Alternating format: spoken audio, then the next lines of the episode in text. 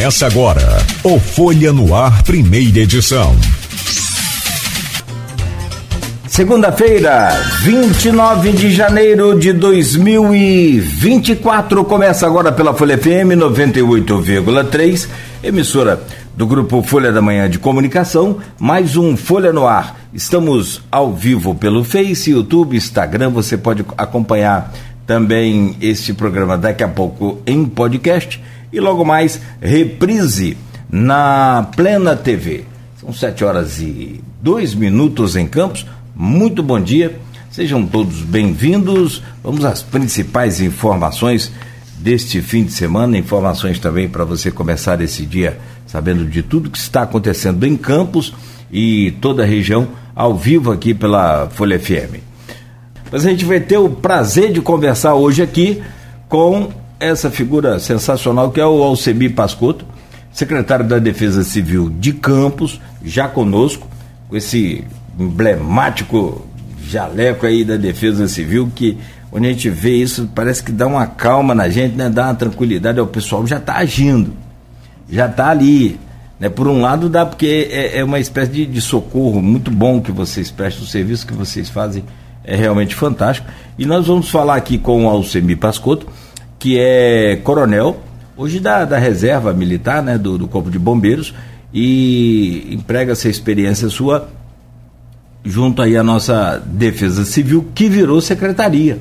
Né? Vamos falar das ações de prevenção da Defesa Civil no período de chuvas, do uso de tecnologias, são várias tecnologias, né? e, e eu tenho acompanhado, eu acompanho muito lá, o, principalmente nas redes sociais, mas também nos sites é, da Prefeitura, e, e também da Defesa Civil, no, no sentido de informação é, do que vocês estão fazendo, a capacitação de outras secretarias, a gente vai falar sobre isso também, para melhorar esse enfrentamento aos desastres naturais e, claro, a prevenção também.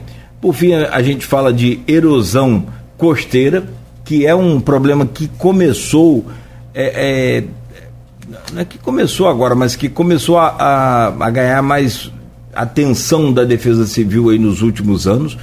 E por fim, também a gente comenta sobre os prédios históricos de campos, esse patrimônio arquitetônico, tanto público quanto particular, que também, como é o caso do Hotel Flávio, é outra preocupação, é outra situação. O que, que precisa, o que, que pode ser feito, que aí quando é particular não tem nenhuma intervenção do, do, do, poder público sobre aquele patrimônio, a não ser quando acontece algum problema, infelizmente. Então, vamos entender um pouco mais dessa relação, entender um pouco mais desses riscos também. Perdemos recentemente um desses patrimônios, que foi o prédio da Emute, né? agora, o antigo prédio da, da Emute, para quem não sabe, é a empresa é, municipal de trânsito urbano. Né? Então, isso na, no início dos anos 2000, era muito, agora é IMTT. E, e fizemos muita reportagem ali. Eita só. Então, ali na esquina da Saldanha Marinho, com a famosa Marechal Deodoro, Rua do Príncipe, aqui no, no centro da cidade. O prédio perdeu, caiu uma fachada e, e teve que ser totalmente destruído. E aí tem uma série de questionamentos. Ah, mas por que, que foi destruído o prédio? Foi destruído. Por que, que foi demolido o prédio?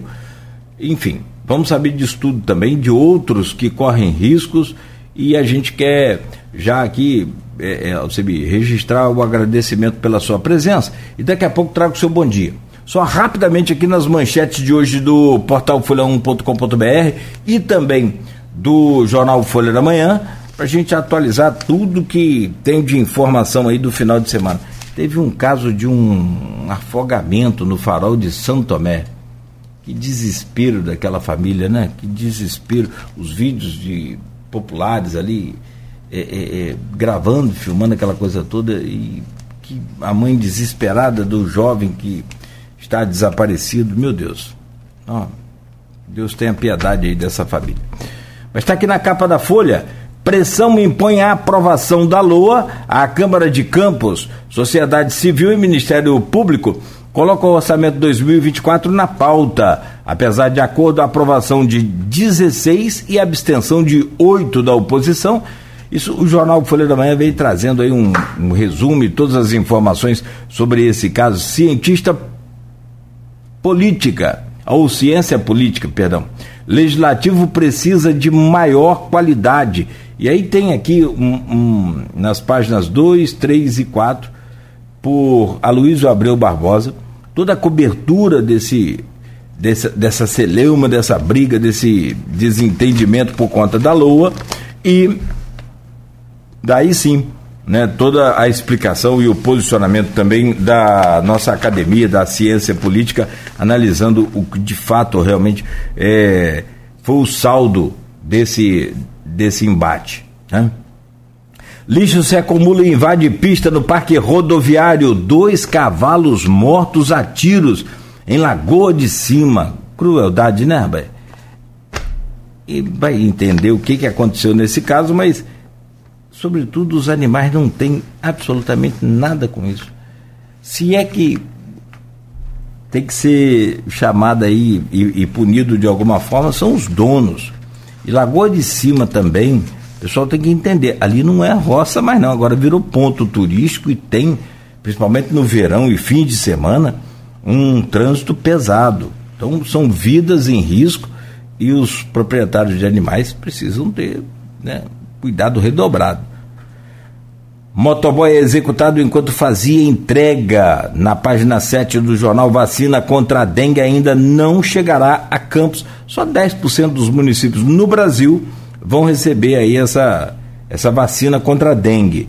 Redutores de velocidade na RJ 216 são sinalizados depois de muita reclamação. Né, finalmente os é, quebra-molas, redutores foram sinalizados. Na capa da Folha ainda, Vladimir sai de férias e confia a prefeitura vice. Frederico é o prefeito. Problema recorrente. Enel é alvo de queixas de veranistas na região. Pelo voto conservador e contra os atuais grupos, o destaque aqui na Folha para o Alexandre Buchaú, que faz críticas aos dois lados da, da política. No portal folha1.com.br, aí sim outras informações também já desses das últimas horas aí, e uma muito, muito, muito ruim. Pai é preso suspeito de abusar sexualmente da filha de seis anos em Campos. De acordo com a polícia, a avó da menina, mãe do suspeito, presenciou o crime na noite de sexta-feira. O homem é prestador de serviço do Fórum de Campos. Ou seja, não é nenhum alienado também, né? Que coisa maluca, meu Deus. Jovem desaparece no mar do farol de Santo Tomé. A vítima estaria tomando banho com familiares quando desapareceu. Isso que a gente relatou aqui mais cedo. Rio de Janeiro vai reforçar a segurança presente com drones. 100 agentes do programa foram formados para pilotar as aeronaves não tripuladas. Será que Campos vai ganhar também essas aeronaves? Não é não. Dia Laranja no Farol. Campanha promove conscientização da população sobre o respeito às mulheres. E ainda, Após assassinato de cavalos, mais animais são vistos soltos na estrada de Lagoa de Cima. Obra da estrada dos ceramistas está parada por readequação do projeto. A informação foi passada pelo DER. E a Mega Sena continua acumulada e agora deve pagar mais de 70, 76 milhões de reais. Homem assassinado a tiros enquanto dormia em São Francisco.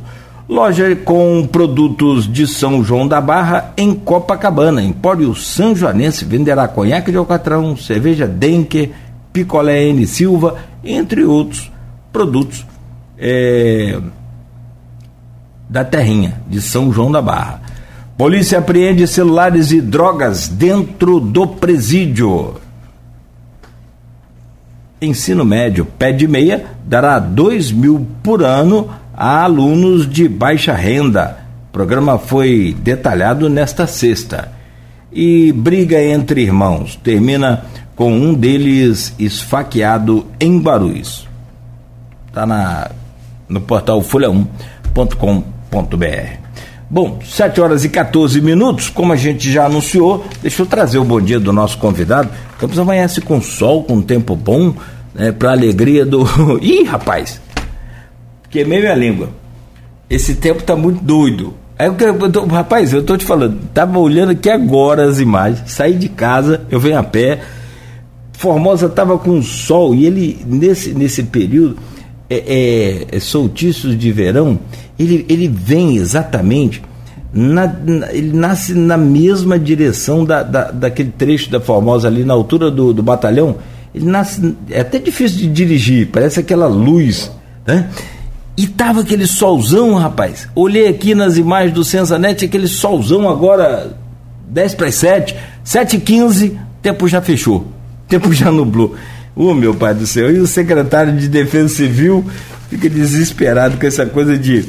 Claro que, né, tudo né, assim também, esse desespero também, mais acrescentando por minha parte aqui, mas que quando muda o tempo, naturalmente, a preocupação é, é, é redobrada. Meu querido Alcemi Pascotto, muito obrigado pela sua presença, é um prazer imenso recebê-lo aqui. E é, diante desse período de chuva, acho que a gente tem aqui um, um, quase duas horas para a gente conversar bastante aqui, falar e explicar e orientar essa população, pedir a colaboração. Acho que o, o objetivo maior desse programa, sobretudo, é orientar a população e pedir a colaboração da população, principalmente no sentido de é, é, é áreas protegidas, áreas preservadas, áreas com é, riachos, com rios e lixo. É um grande problema o lixo, tanto na cidade quanto no interior também. Amigo, bom dia, seja bem-vindo, é um prazer imenso. Bom dia, Cláudio Nogueira, bom dia, Marcelo.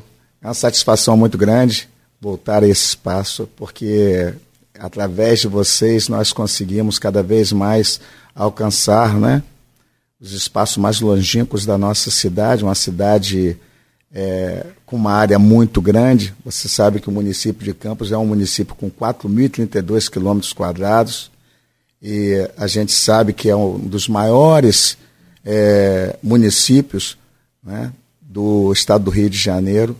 Então, isso nos remete a ter cada vez mais preocupação de estarmos desenvolvendo um trabalho sério, um trabalho é, com infraestrutura adequada para que nós não estejamos aí é, fabricando né, de forma alguma castelos de areia.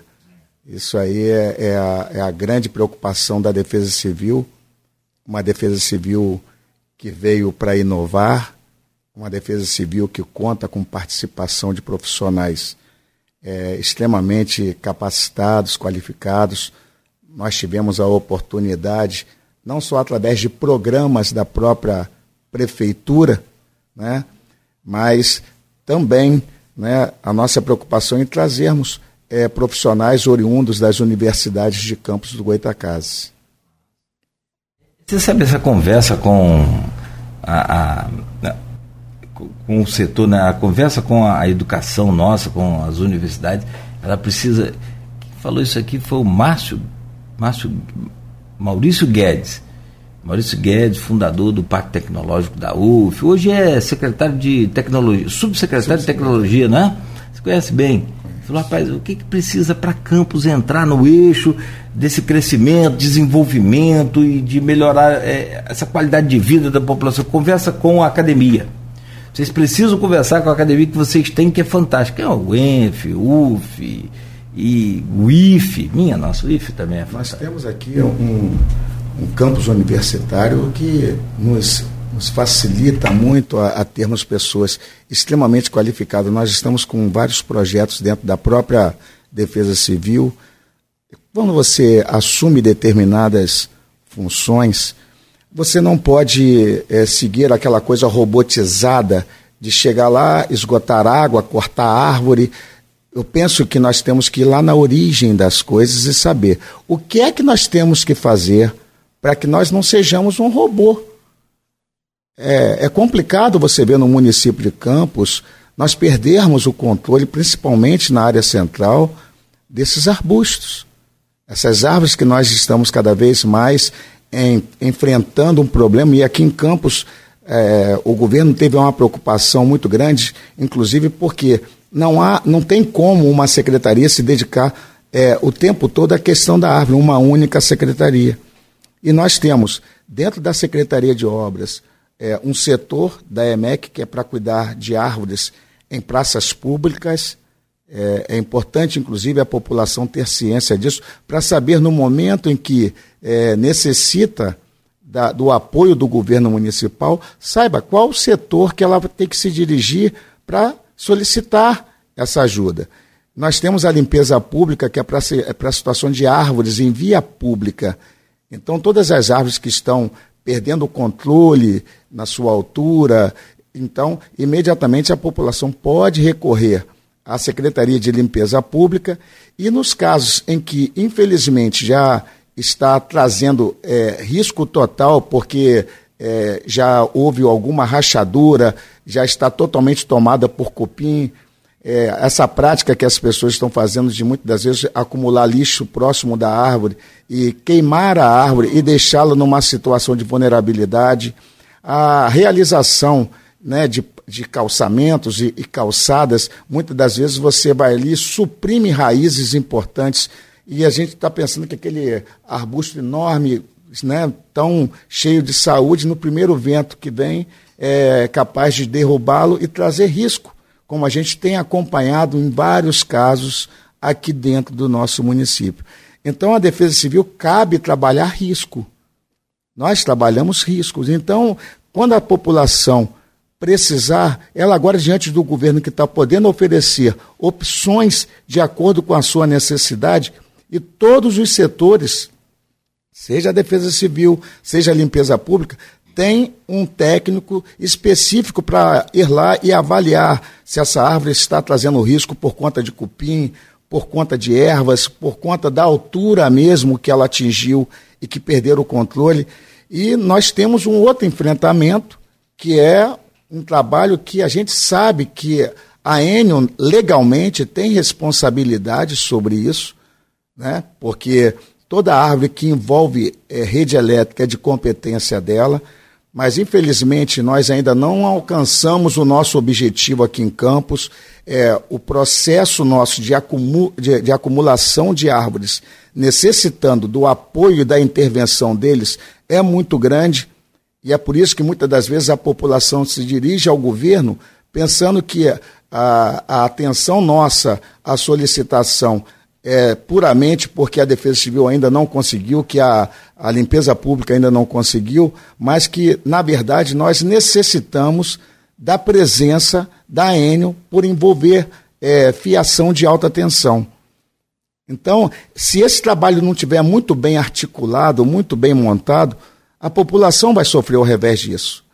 Nós já tivemos audiência pública com a presença da Enio, nós estamos é, buscando de uma forma bastante é, é, legal, democrática, essa articulação para que ela seja um pouco mais, sabe, com a engrenagem um pouco mais sabe, em harmonia, e nós ainda não, não alcançamos essa atenção deles.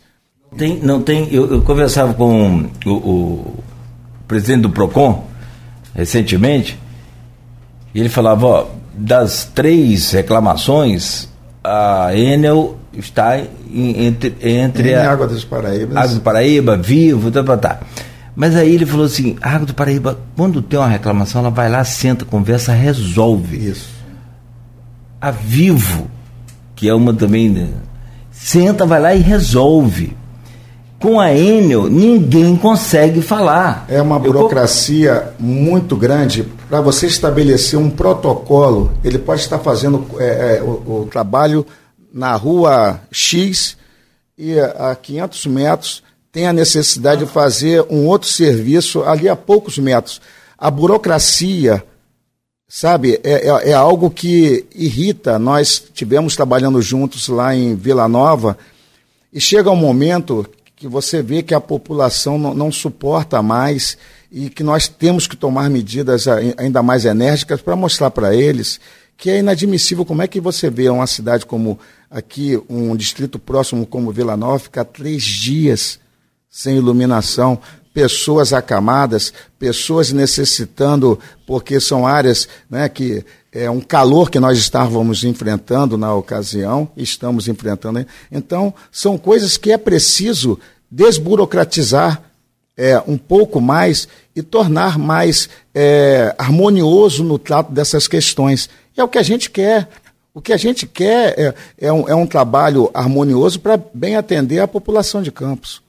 Mas eu não consigo uma, uma atendente para que fale o nome de Campos certo.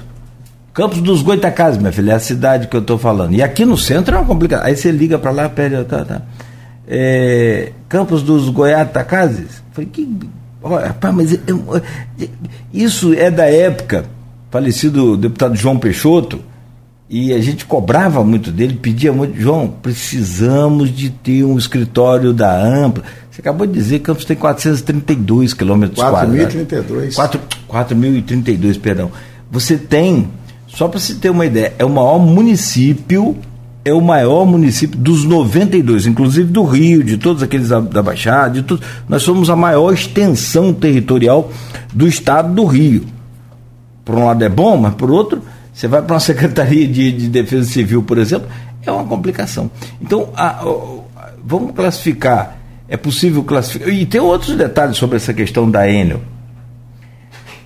Que a gente quer classificar. O que, que é o maior problema hoje de campo? São os lixos jogados né, nos bairros, esses que a gente acaba jogando aí na, nas ruas. Será que é a, é a Enel? O que, que é hoje? Você consegue classificar isso aí numa escala? E outra coisa, a Enel, você falou muito bem, ela está aqui numa esquina Duas casas depois tem uma árvore esbarrando nos fios, os caras estão vendo, mas a ordem de serviço é para mexer naquele poste, naquele transformador, eles não. não de forma alguma. É desumano. É, é uma, é desumano. Coisa, é uma coisa que. É irracional. É, é irracional. É irracional. Porque o, o excesso de zelo, que para mim não é zelo, é o excesso de burocracia que faz com que a gente perca muito tempo é, tem hora quando eles vão em audiência pública, falam, falam que cortam 500 árvores é, por mês. Eu não sei aonde é, aonde porque não é? é dentro da nossa cidade. E essa estatística deles deve ser algum galho em algum lugar que, que a gente não consegue identificar como uma estatística, sabe, que verdadeiramente atenda a nossa cidade, o nosso centro de campos. Pior do que isso, ainda vou falar mais para o senhor é a minha impressão. Aí você me corrige, me não. acerta.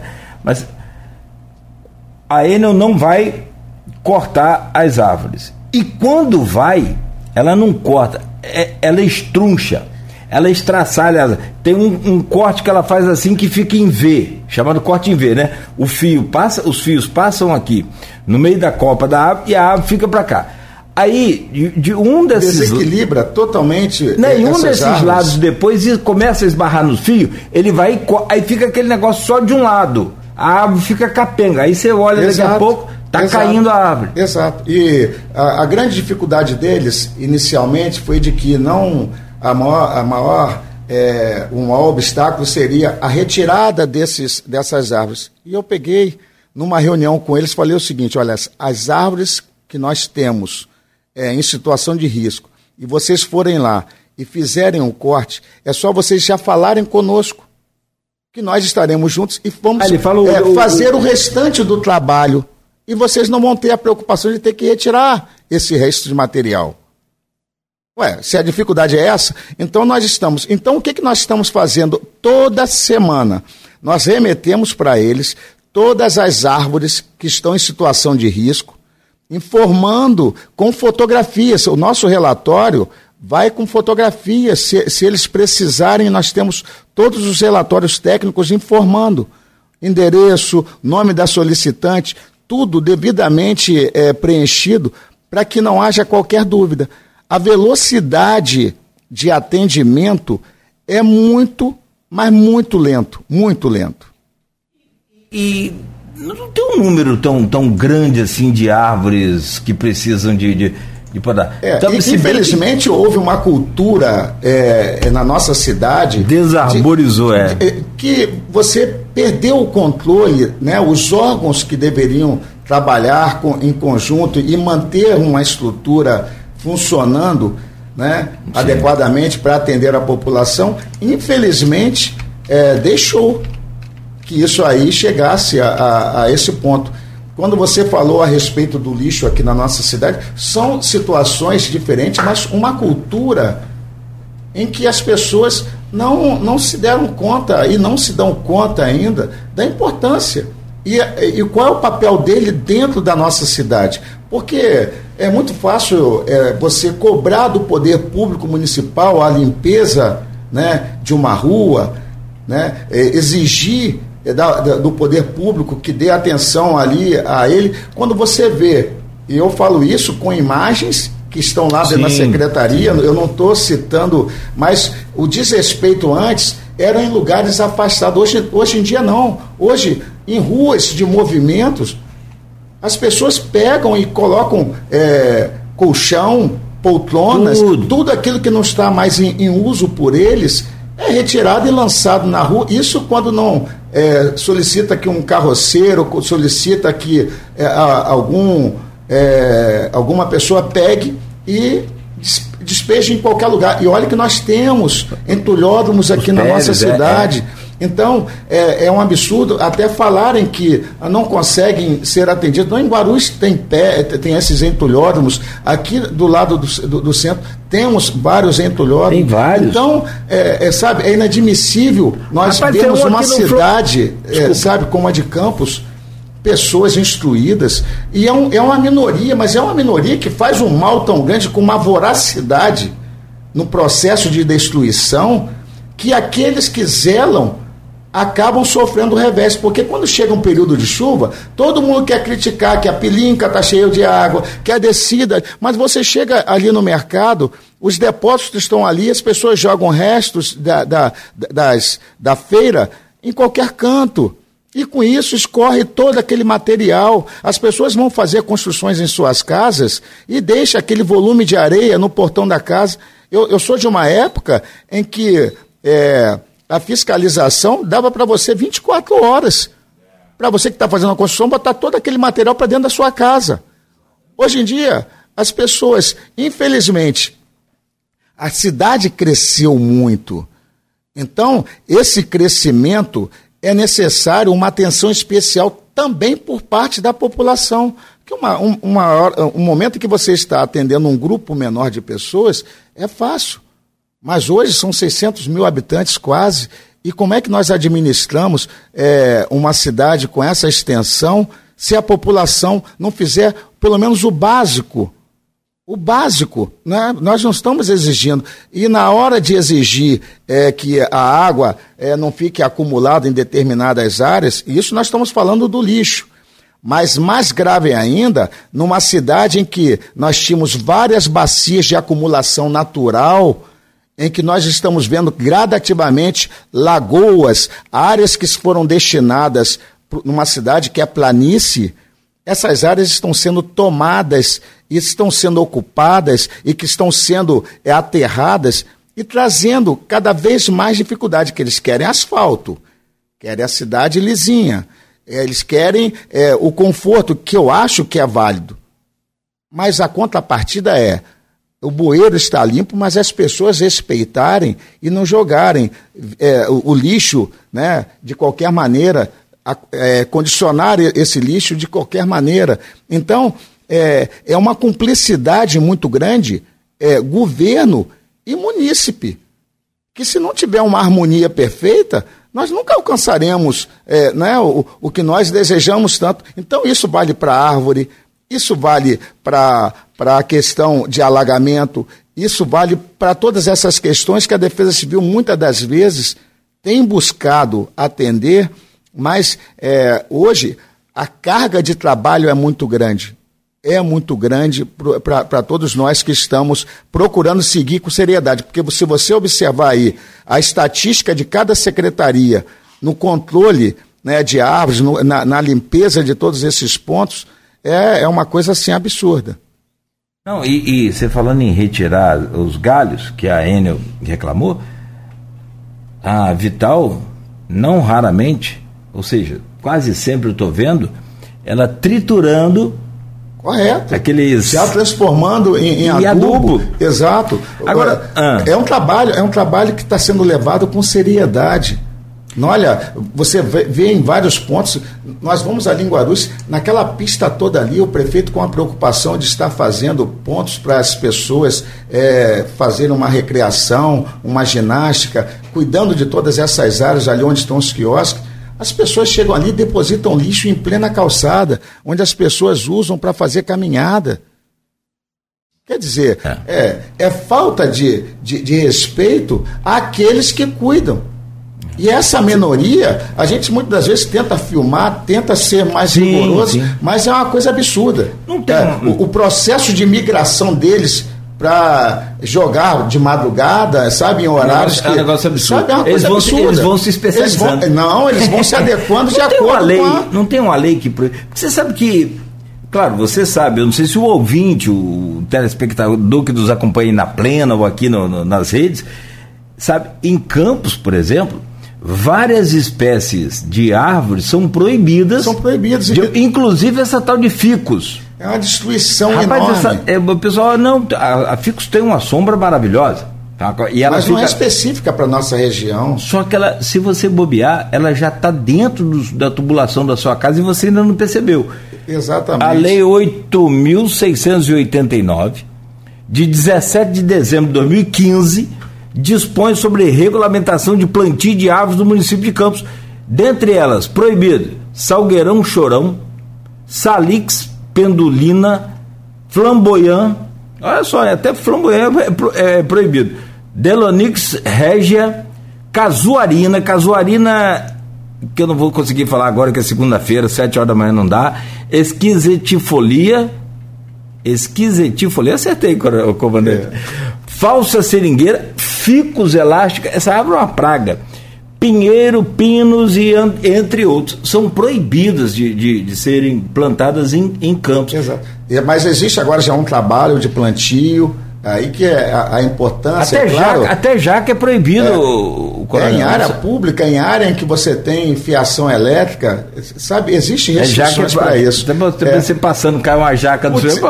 Entendeu? Em frente do Trianon tem duas jaqueiras bonitas. Pois é, isso, e tudo isso aí, nós temos que cada vez mais termos essa preocupação. Agora a Secretaria de Meio Ambiente vai estabelecer já é, um plantio né, de árvores já apropriadas nessa época, muitos estão vendo e criticando e criticando principalmente os ambientalistas, não discordo deles. Eu penso que nós temos que ter realmente uma cidade com arborização adequada e, e não termos só esse processo, mas infelizmente hoje a ação nossa está sendo é, é, muito maior em ter que evitar desastres evitar o risco de nós termos, em, é, principalmente nesse período em que nós temos é, várias rajadas de vento, chuvas intensas acompanhado com rajadas de vento, e é, é, o volume de, de atendimento é 30, 20.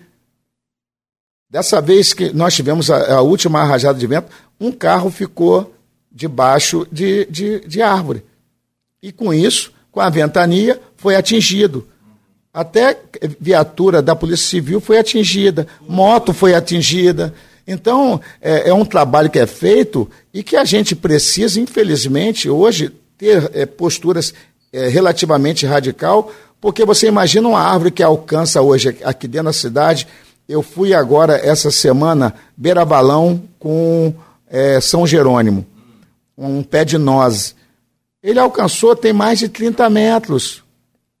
E como é que a gente vai chegar ali, vai podar uma árvore como essa? Vai ficar o toco dela, porque o tronco dele é, já atingiu uma altura tal que eu não posso, de forma alguma, mantê-lo, que ele não vai brotar.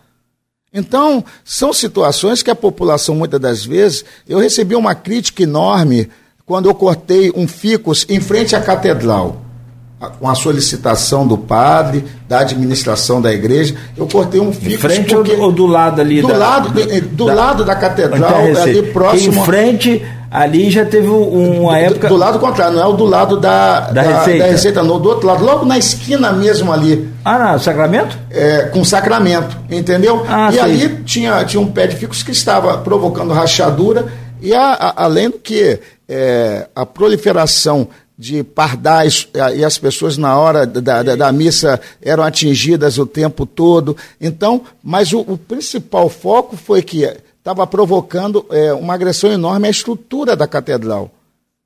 E aí, até que as pessoas entendam que não é uma atitude. Que a gente ficou. Sabe? Não, eu, eu lembro disso. Você foi muito criticado. Foi. Entendeu? Mas, e, é porque a gente passou por um também, Coronel, você conhece bem. É, a Praça São Salvador era arborizada. Sim. Ali. Tinha um problema sério também com aquele, o uso da, daquelas árvores ali. Da, enfim, da escuridão que elas provocavam e tal. Mas tinha outras soluções Com certeza. que não arrancar as, as árvores todas e virar aquele. Com certeza. Né? Mas gente... aí, é, aí a gente fica meio que traumatizado e acaba de cobrar. Não dá pelo menos para, no caso dessa da, da praça aí que você, lá da, da da catedral, não seria possível replantar uma outra espécie? Sim, é o processo que está sendo feito agora. É, Porque tem que trabalhar em união com... Só que, só que, só que é, é um trabalho conjunto, mas também é um trabalho que está precisando ter o momento certo para ser feito, porque você, para destocar uma árvore, um tronco como aquele dali, você vai ter que mexer com a estrutura da calçada toda e preparar o espaço novamente. Então, nós estamos fazendo todo esse trabalho e nós estamos aproveitando que o governo está passando por obras em vários pontos e chegando nessas áreas a gente já vai estar fazendo isso. Vídeo que nós, o que nós estamos tentando fazer ali na Carme Carneiro, por exemplo, estava um absurdo o número de reclamação de pessoas que estavam sendo assaltadas ali. É, é, e as árvores ali atingiram uma dimensão também, um, algo que, sabe, é, realmente deixava parte da população que reside ali preocupadas a cada ventania, a cada momento né, que, que nós eh, temos essas rajadas de vento. Então, é preciso um poder público realmente atuante, com coerência, e pode ter certeza que todas as ações que nós estamos fazendo, estamos fazendo com é, pessoas técnicas preparando o relatório, até porque amanhã ou depois, se qualquer órgão né, seja Ministério Público, ou qualquer órgão da Justiça venha cobrar de nós, nós temos ali fotografias, nós temos ali todos é, os dados devidamente coletados para que tenhamos um amparo legal para estarmos realizando essas ações. Legal. São 7h41, nós estamos ao vivo aqui na Folha FM conversando com o Coronel Alcemir Passuto. Como que, que a árvore tomou o tempo do nosso programa? É preocupante, Não, mas, mas, é um, é um tema muito preocupante. É, e a gente vê no dia a dia, assim, soluções paliativas, e houve também um período, o, o coronel, em que aí é que você deixa chegar uma árvore, em, em breve teremos pro, problemas com essas amendoeiras aí, com essas nozes ali no campo do Goitacás, você já viu? Calçada já não tem mais para você andar nem na Rua do Gás, nem na Formosa. É as raízes já. E as árvores cresceram. Ali não não sei quantos metros deve ter ali, aquele, uns três andares, uns nove metros, porque tem árvore ali com ali, 10 metros. Ali tem 15 metros, não tem aproximadamente, é, aquelas árvores ali. Então, aí você fala, como podar uma árvore de 15 metros? Eu não sei como. Não, eu e, acho que nem não, tem... E, tem que, e é por isso que nessa hora você tem que ter a Enel presente, caminhão Munk, é o que nós estamos é, tendo que o tempo todo empregar para poder é, realizar o serviço. Agora você imagina realizar um serviço Já como tem as esse, vias de, as de vias sendo né? obstruídas e as pessoas, é, principalmente quando se trata assim período escolar, entendeu? Então, muitas das vezes, se você for trabalhar só sábado e domingo, também é um transtorno. Por quê? Porque é, é muito difícil a gente conseguir conciliar esse serviço e tem que depender, principalmente aquelas que dependem de, da concessionária, da Enel, para estar realizando no tempo deles. Entendeu? Então eu, eu é, até penso que é uma coisa que nós estamos procurando fazer com muita, sabe, tranquilidade, respaldado sobre todos os aspectos legais, mas que é, a gente sabe que em dados momentos é, atingem a população e atrapalham um pouco né, o direito de ir e vir das pessoas. Não, sem incomodar não vai ter jeito. Tem várias perguntas aqui, secretário, do, do pessoal que está interagindo com a gente, o Maurício Batista. Vamos lá. Maurição, vamos lá. É, ah, sobre árvores. Ele diz aqui que ele está perguntando sobre Mocotó, vamos falar também sobre a ponte que. Rapaz, a consciência das pessoas é um negócio interessante, né? Camarada passou com um caminhão mega pesado numa ponte de madeira. Deu sorte de, de o caminhão não, não, cair com tudo, caiu só a ponte e ele conseguiu retirar o caminhão ali sem grandes danos. Aí veio um outro mais fera ainda, falou, agora eu cabo com essa ponte. Aí derrubou a ponte de vez. Minha nossa. É, Mas que... Nós temos é, enfrentado muitos problemas. Das pessoas é, é um negócio impressionante. Nós temos enfrentado muitos problemas é, com relação a isso. Nós sabemos que Campos é planície, foram criados vários canais artificiais para permitir o escoamento das águas. É, é, um trabalho que nós estamos fazendo, a Defesa Civil e a Agricultura está desenvolvendo um trabalho né, que já vem desde do, de 2021, né, com a Asflucan, limpando canais. Sim, sim. Meu amigo. Mais de 200 quilômetros você, é, você precisa. 1.500 quilômetros que nós temos de canais. 1.500, E nós estamos já chegando à casa aí dos é, 600 quilômetros já de limpeza realizada. Mas qual é o outro grande problema aqui no nosso município? O nosso município, infelizmente, o grau, o volume de esgoto que é lançado e que você acaba de limpar um canal, por exemplo, como um canal de Tocos, que é um canal importantíssimo para nós Aqui campista, pro, quem, quem não sabe, aqui porque centro da cidade. Recebe, recebe água de todos os bairros ali, que vai desde ali da Beira Valão até o Imperial. Para quem não sabe, logo depois do condomínio é, Oswaldo Gregório, Oswaldo Gregório tem uma pontezinha.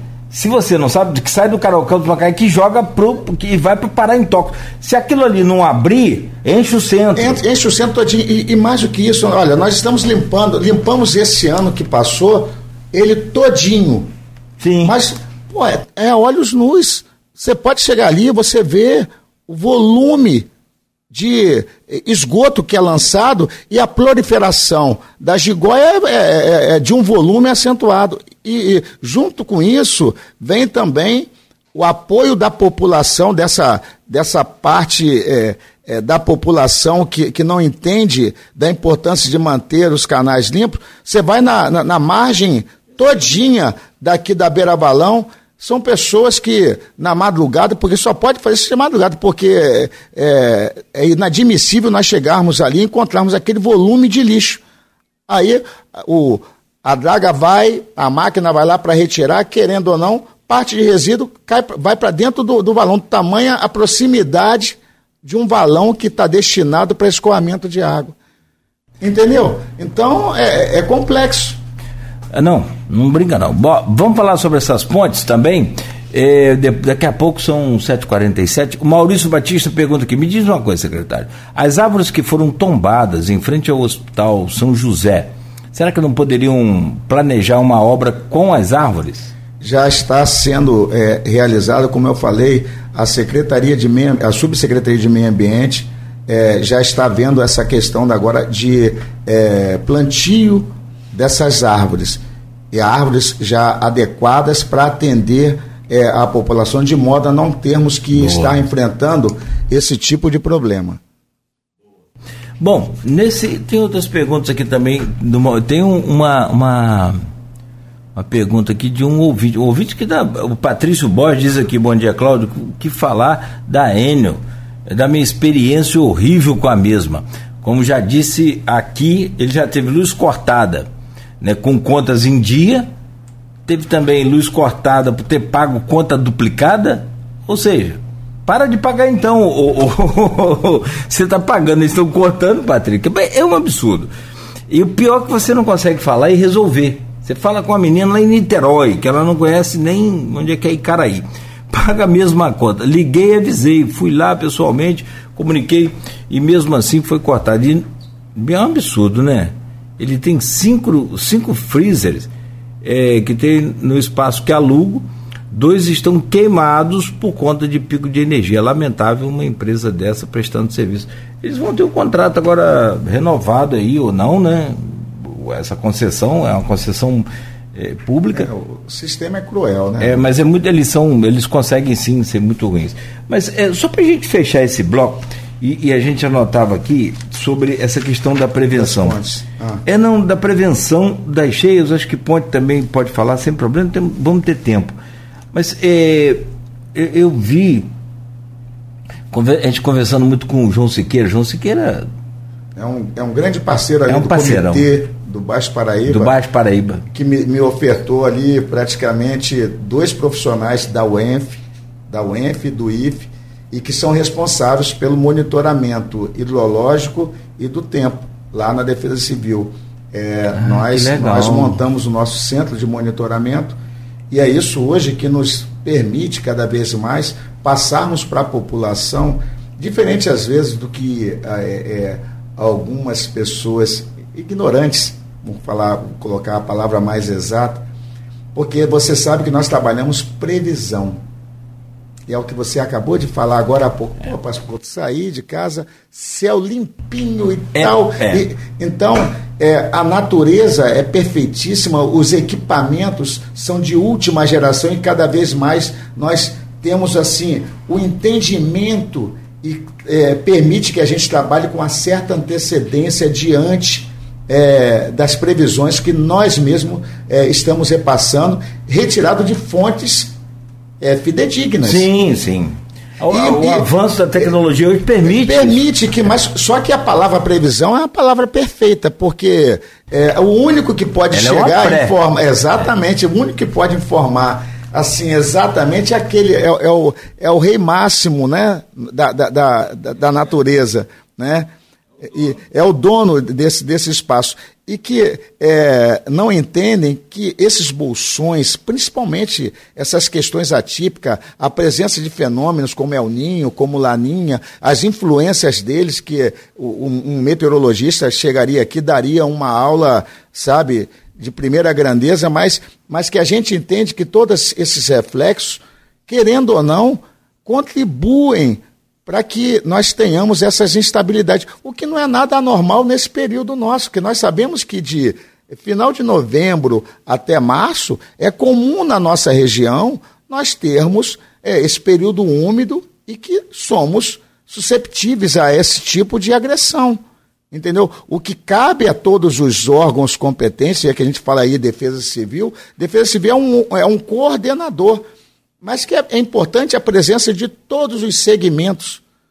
Agora, essa semana, né, mais precisamente no sábado, nós fomos para é, lá para o Mocotó, para o Imbé, onde eu tive que montar uma operação porque não teve teto para helicóptero decolar lá no Rio.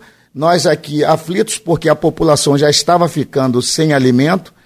Na primeira oportunidade de, de é, diminuição da cota do Rio Mocotó, nós saímos é, numa equipe onde estava presente é, Secretaria de Desenvolvimento Humano Social, Corpo de Bombeiros e a Redec Norte, o Coronel é, Felipe. Então, é, numa, numa operação em que a gente julga assim, sabe, e dá um prazer muito grande a gente poder enfrentar essas dificuldades e lá no final chegar o remédio para as pessoas, chegar a alimentação, chegar a água.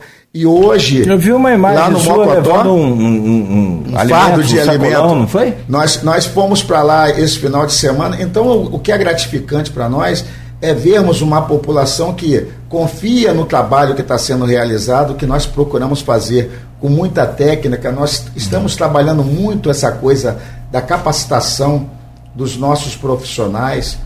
Vamos nós, falar sobre isso. É, vamos, nós, vamos. Eu queria estamos... que você falasse sobre essa prevenção, porque é, é, eu falava aqui na abertura, do, antes em off, né? Campos sendo vendido para quem mora fora. Campos é uma bela cidade, maravilhosa. Eu sou apaixonado na cidade. Tem lindas montanhas, belas cachoeiras, uma planície incomparável. Espetáculo. Temos temos um litoral fantástico, temos lagoas, rios. Aí, isso é falando pro cara que está lá em São Paulo, cara, pô, que cidade maravilhosa. E é, a nossa geografia, ela consegue. É espetacular. Ela consegue misturar essa. Cláudio, essa topografia. Você, se, se Mas falando isso pro ver, secretário é, você, Se você estivesse é, comigo é muito é, sábado, é, lá, em, lá no Imbé, uhum. meu amigo, é muita beleza natural. É muita, muita. É muita, muita, sabe, é uma área, é uma área linda, é uma área aquela área todinha que vem pra, também pegando Lagoa de Cima. Sim, sim. Nós que estamos é, georreferenciando todas essas áreas, é, fazendo o levantamento de todos esses pontos. A Defesa Civil hoje tem lá é, catalogado e, e nós trabalhamos em cima disso. Por isso que às vezes as pessoas pensam que a Defesa Civil trabalha só um período de enchente, não. É, quem trabalha prevenção não trabalha período de enchente. O, o governo, como o prefeito bem colocou no início do governo, ele falou assim: oh, eu quero uma defesa civil inovadora. Está preparado para isso? Então, quando ele fez essa colocação no programa de governo, é, é, me despertou assim a necessidade de realmente estarmos indo na origem de tudo. Eu estou fazendo um serviço agora de captura de abelha. Como é que eu posso eu robotizar? o que, que defesa civil tem a ver com abelha? Pois é, mas o que estava acontecendo? É, o Corpo de Bombeiros. É, Achei fantástico. Tem, tem, um, tem um, um, número de solicitação para abelha em situação emergencial muito grande. E quando nós assumimos, quando eu assumi, é, a prefeitura já vinha fazendo é, alguns atendimentos é, em situações de urgência, não emergente. A parte emergencial continua sendo do bombeiro. Mas gradativamente. Ah, isso é uma confusão na cabeça da gente, é, coronel, porque o, o que, emergência, que é de um, o que é, que é de outro? Não, o emergencial é aquilo que você não tem como esperar. Não tem como sim, esperar. Sim. Ó, uma pessoa está sendo atacada por abelha ali na rua naquele momento, é o corpo de bombeiros que vai. Perfeito. Agora, é, na, nesse. Descobriu nesse uma momento, colmeia lá. Descobriu uma colmeia. Ah, olha, eu estou vendo aqui um, um volume de abelha aqui na minha casa a nossa equipe dentro da sala de comunicação já orienta a pessoa, está dentro da casa da senhora, a senhora viu que tá, detectou está tá dentro do banheiro, fecha a porta do banheiro, não deixe que ninguém se aproxime, que nós vamos planejar para retirar. E nós não levamos mais de um dia para retirar. Ah, isso aí é, o, é, Isso é, é, um trabalho de urgência. Urgência. Agora, a emergência Entendi. é quando o bombeiro vai. Só que, infelizmente, o bombeiro vai para resolver o problema, para retirar a pessoa daquela situação.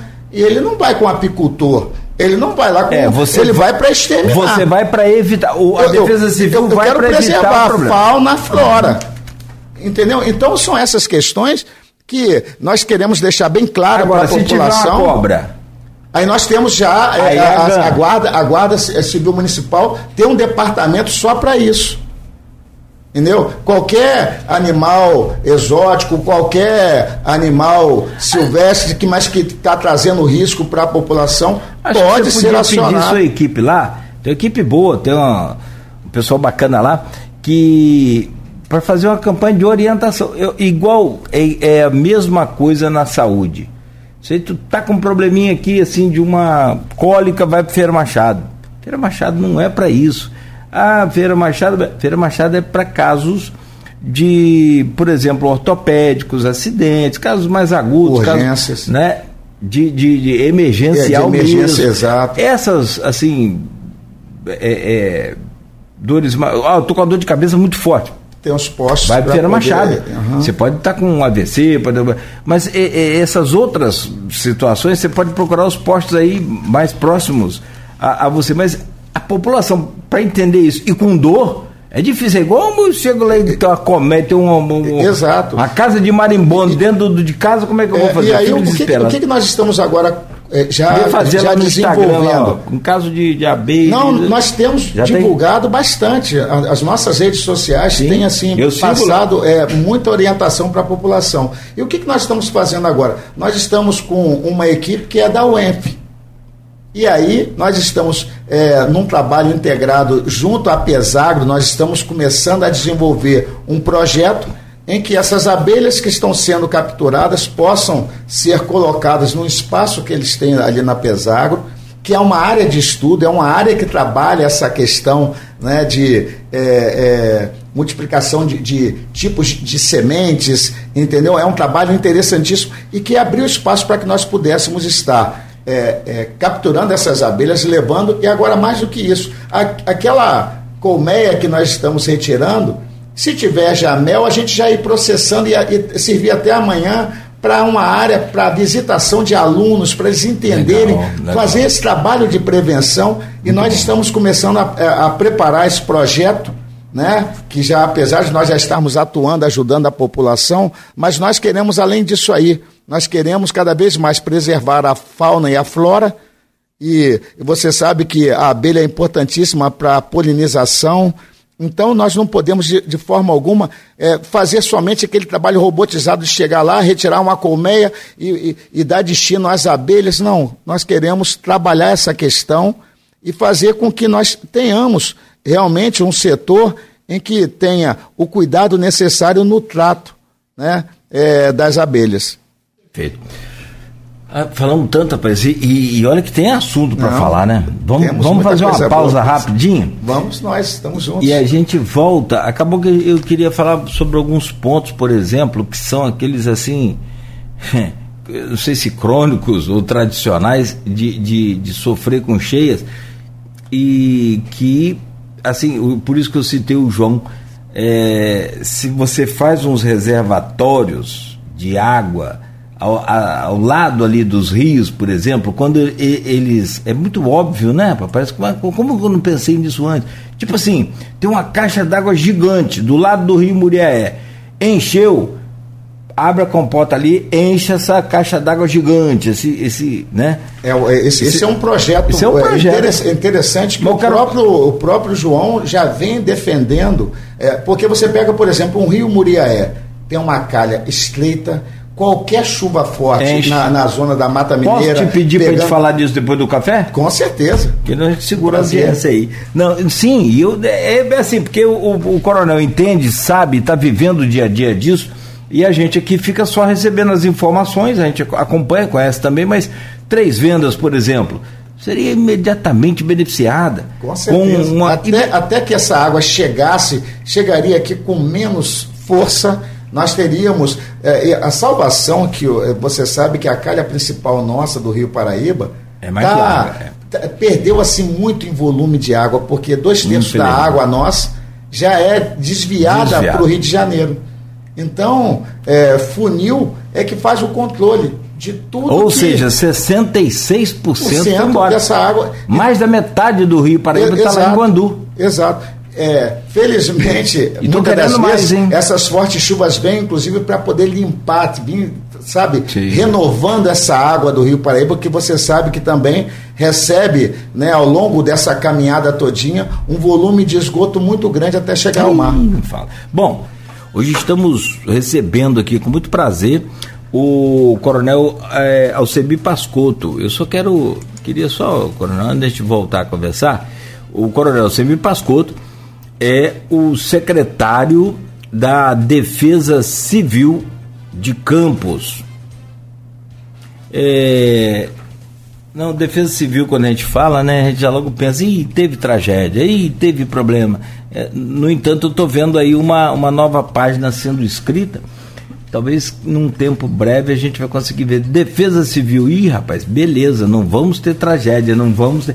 É claro que desastre natural, assim, a gente é, tem, a, tem a lógica. Se, claro, cada região tem suas características, umas mais intensidade de vento, outras mais. Ó, eu sou de Italva, né? Italva, set, setembro, agosto, setembro, esquece, amigo. É temporal daqueles bravo, bravo, pelo menos era, né? Então, assim, mamãe mesmo fala até hoje, graças a Deus está viva lá, a gente conversa, ela fala, ó, temporal aqui daqueles, hein? É que a gente sabe, é muito raio, é muito. Por quê? Porque Italva é um vale à beira do rio Muriaé, né, coronel? E ali não entra esse vento que a gente tem da praia aqui. Calor, amigo. É Italva quer dizer, em Tupi-Guarani, pedra branca. Itaperuna quer dizer pedra, pedra preta, preta, que aí é absorve mais o calor. Então você imagina, aquilo depois de meio-dia tem o, o, o, calor do sol, né? Irradiando ali seus raios e as, e as pedras também do, do subsolo mandando calor. É. Você pensa naquilo que é como, olha você chega na parede da casa da minha mãe lá e tal, assim, duas horas, você coloca a mão assim, em qualquer lugar da, da casa dela. Temperatura elevadíssima. Rapaz, a parede é quente, parece forno. Então, naquilo no final do dia, meu filho, sai de perto, é temporal. Quando encontra, quando encontra uma massa de ar fria, e aí, meu irmão. Meu filho, sai de perto. Então tem que ter muito cuidado. E Campos, Campos tem as suas particularidades, a gente falava aqui das belezas, das maravilhas, das cachoeiras, das montanhas, do, do, do desse, desse linda, dessa planície maravilhosa. Tem também a, a, a parte é, é, costeira, tem as lagoas, tem os rios. Então, assim, é muito, tudo muito bonito, mas precisamos preservar, cuidar e, evidentemente, que criar aí alternativas que possam é, ser preventivas ao que a gente falava aqui mais cedo dessas tragédias todas. E aí, conversando com o Alcemir Pascotto, é, eu citei até três vendas, que é bem, bem crônico, né? Que a população ali sofre há anos. Tem o canal das onças, que é também artificial. Exato. Que divide Canal das Onças, inclusive, serve para fazer a divisão ali de Cardoso, para Campos, Moreira né? Campos, exatamente. Então, o Oteiro já pertence a Cardoso. E vem desde lá de Santo Eduardo e, de e Santo vai desaguar ali no, no, no Muriaé. No, no Muriaé. Então, você imagina. E aí ele vira um, um, um adutor do, do Muriaé depois, quando o Muriaé enche mais. É, como no Muriaé enche, a água entra para o canal da Onça. E, e aí, aí fragiliza pra... a população, por isso é que o DIC ser tão importante para eles ali, essa divisória ali, nós temos que manter aquele DIC ali, aquela faixa de gás ali. Sim, sim, sim. Que o DIC pega da BR-101 vai até o. Vai até. Vai até. É, é, vai em toda a extensão do, do canal da Onça. E, e vai até o Muriaé. E, e para nós também tem uma importância muito grande, porque a, a 356 ela é protegida né, por, por, um, por parte desse DIC. E nós, num trabalho até de, de conscientização é, legal, e é, é, por isso que eu, eu sou muito grato pela, pelos personagens né, que estão hoje aqui na nossa cidade. Eu falei, por exemplo, sobre a Enio, nós somos muito bem recebidos e eles se esforçam até para nos ajudar. Mas nós temos essa. A mesma coisa, o DENIT. Não, não são as pessoas. Não são as pessoas. Não, é o conceito da empresa. A que é ruim. Exatamente. É diferente. Exatamente. Só, é quando a gente critica. E fique aqui... bem claro essas questões, para que as pessoas até não, não, pensem que o problema é um problema pessoal com, com, com os, os funcionários da Enio. Não. Nós somos atendidos assim com muita cordialidade. Oh. Mas, infelizmente, é a estrutura que, que da. Né, a, a parte de, de administrativa deles que é muito emperrada e que torna as coisas, torna as coisas muito difíceis para nós. Eu tenho um amigo na, na, na Enel, o nome dele é Leandro. Perfeito. Na época da Continental AM, lá na estrada do Cavão, depois ali do, do condomínio Oswaldo Gregório, é, houve um, um tempo lá que fizeram uma obra grande, trocaram todo esse cabeamento da, da estação até lá o carvão e tal, ia ficar negócio de três dias sem, sem energia. Eu falei, você tá maluco, rapaz? Você, pelo amor de Deus, rapaz, com, não durou duas horas, ele arrumou um gerador para tocar poder. o transmissor da. Eu nunca vi disso. Então você fala assim, são as pessoas fantásticas. O problema é o conceito da empresa o, o, o, modo operante da empresa é que é muito, é, que, é muito ruim. Abraço ao Leandro aí. É, e, e, aí, voltando à questão de três vendas, é, a maior dificuldade nossa é porque nós sabemos que é, é, na direção de três vendas nós temos ali, foi, foram construídas quatro galerias né, pelo governo federal na época, para que a água escoasse de três vendas e não ficasse acumulado naquele lado de três vendas e pudesse alcançar é, é, a pastagem do lado do rio Muriaé. Só que em período de cheia, o que acontece?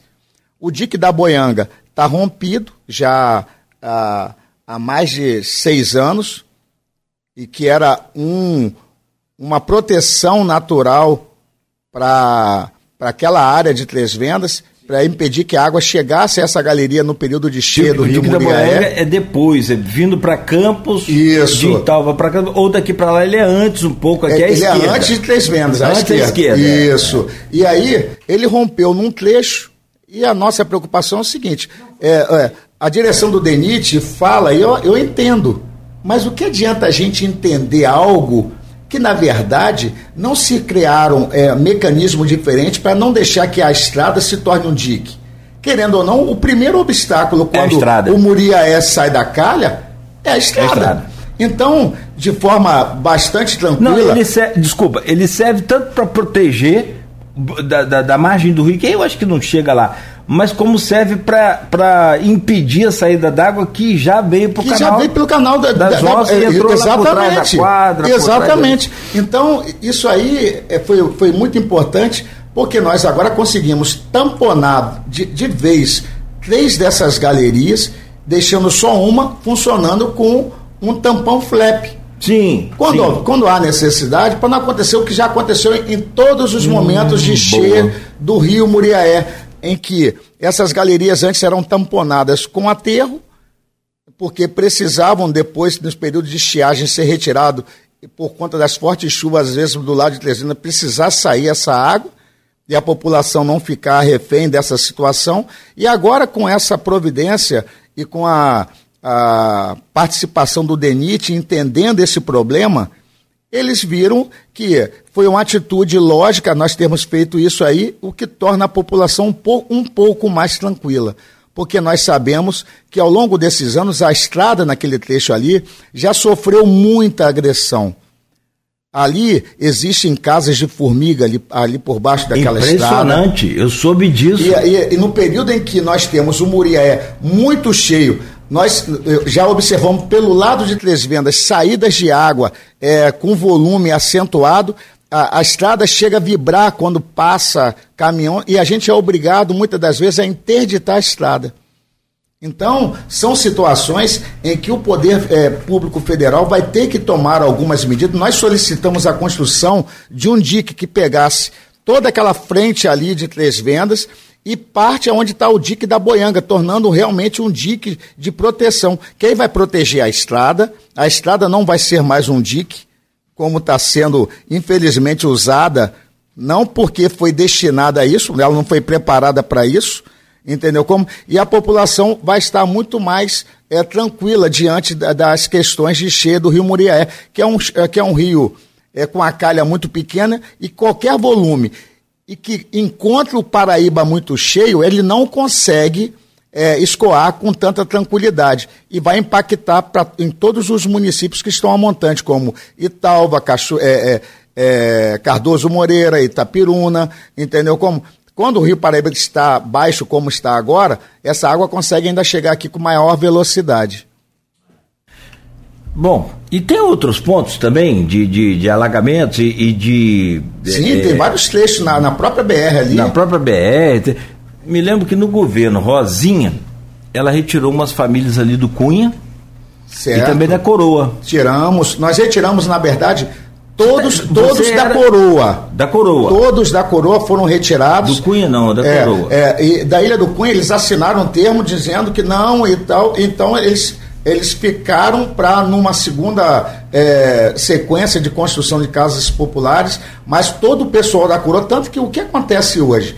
É por isso que algumas pessoas da população que não tem conhecimento disso, eles veem as pessoas que retornaram ali, porque os pescadores, eles constroem pequenas é, barraquinhas para poder é, ficarem usando durante o período de pesca.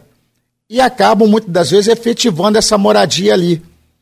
Tanto que nos períodos de cheias, dificilmente alguém dali da, da, da, coroa solicita apoio nosso. A mesma coisa em Ururaí, onde nós demos casas populares para todos os moradores naquela área ali que é chamado de ilha.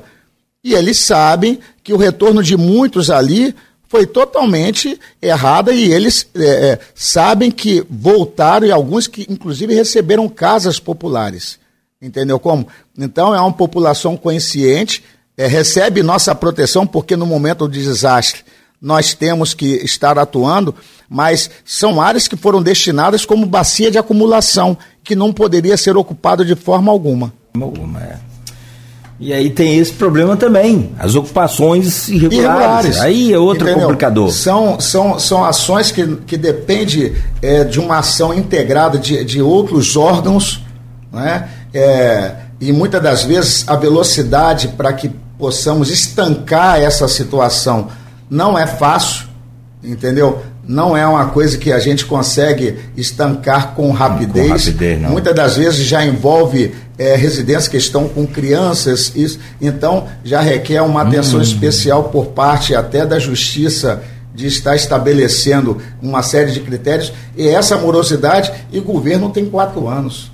E aí, quando termina um, esse ciclo, que essa sequência de trabalho é, que está sendo realizado pela Defesa Civil, se é, quem assume amanhã não der sequência a isso aí, voltamos novamente a uma estaca zero, uma participação efetiva é o exemplo das árvores com 30 metros de altura, com 20 metros. De, exatamente. É nunca foram podadas. Entendeu? A harmonia que hoje existe entre os três setores, aliás, quatro, né? Porque o meio ambiente, com o replantio dessas árvores, mais árvores adequadas, é que vão estabelecer uma cultura diferente no município e que precisa ser preservada.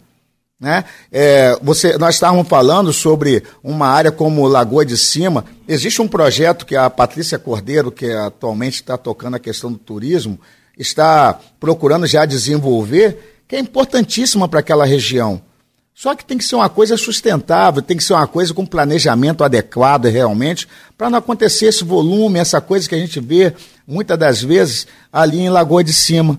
Então, é, essa ocupação de forma organizada, esse projeto que vai estar, vai estar sendo colocado à disposição, vai ser muito importante para que nós possamos cada vez mais fazer com que a população de Campos conheça, é, conheçam essas áreas que são tão lindas aqui no nosso município.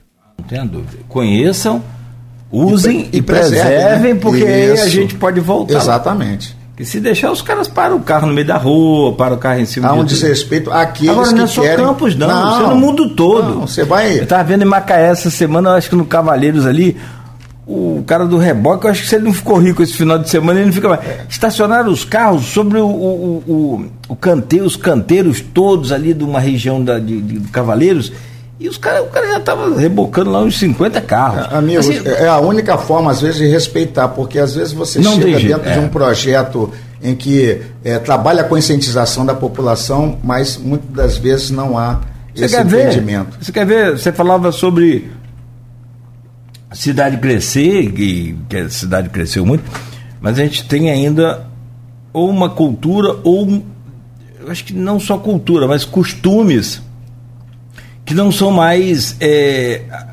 é, adequados, não vou falar permitido, não são mais adequados a uma cidade que cresceu. Você tem, por exemplo, vias expressas.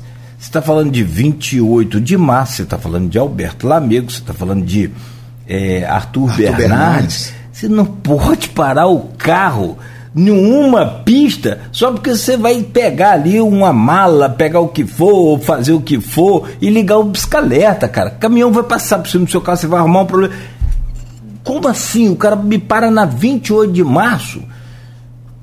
É, e você sabe que os carros de aplicativos também, infelizmente, eles precisam ganhar a vida. Precisa, não dá para ficar entrando numa ruazinha, mas tem que pensar é, é, com o pensamento dos outros. E se fosse você atrás do seu carro parado na 28 de março? Porque assim, não dá também, o, o coronel, para aqueles aquelas pessoas, infelizmente, mais idosas, pegar a sua bicicleta e ficar andando no meio da pista. Correto. Tem que ser na ciclovia. Correto. Correto. A gente vê muito atropelamento de idosos, os caras perdendo a vida. Estou andando na BR 101 com 80 anos de bicicleta Cara, por mais que eu é adore, expor, ame, é expor de forma desnecessária. Não dá mais para é... ter esse costume. Não Com dá, certeza, não dá é mais. muito perigoso. É muito, então, assim, a mesma coisa está se falando de plantio de árvores, está se falando de é, aterros que aterro, a gente tem manuseio aí. com. Rapaz, Amigo, que doideira. Eu, eu, eu queria entender o que se passa, como é que a sede pela pela ocupação de áreas e áreas que vão trazer para eles ou então para quem está sendo amanhã é, o, o comprador daquela área que não conhece e que vai construir numa área que antes era destinada para acumulação de água. É um absurdo você ver as nossas lagoas sendo aterradas né? No, no, sabe, de forma cada vez mais clandestina, sabe, em, em, horários clandestinos, e sabendo que aquela área ali vai estar sendo amanhã alvo de problemas. Então, quando você pega o mapa de campos, vê todas as bacias naturais que serviriam como acumulação para que essa água da, da, nossa, da nossa grande planície aqui pudesse escoar, você vê que grande parte dela está aterrada. E é isso que, que a população às vezes não entende, é, critica, mas que, infelizmente, você vai vendo aí todo, toda a área nossa de lagoa a cada momento sendo aterradas. Lagoa do Vigário, lagoa, Vigário todo, é uma... todas elas sendo aterradas, todas elas sendo, sabe, sofrendo esse processo de depredação, entendeu? É um absurdo. É, Lagoa do Vigário, que era para ser um, um, um, cenário. Um parque de, de, né? de né, para as crianças. Pedalinho, com tudo. É. Chegamos a avançar muito. Chegou. Você Teve até lembra? um portal é, de entrada ali. É, a, a, prefeita Rosinha, na época, Foi fez uma limpeza, Rosinha. fez todo um processo. É, estão sendo retomados alguns. A gente espera que realmente é, consigamos aquela dessa lagoa vez... tem qual é a potabilidade daquela água você sabe se aquilo ali tem possibilidade de, de, de pesca, de.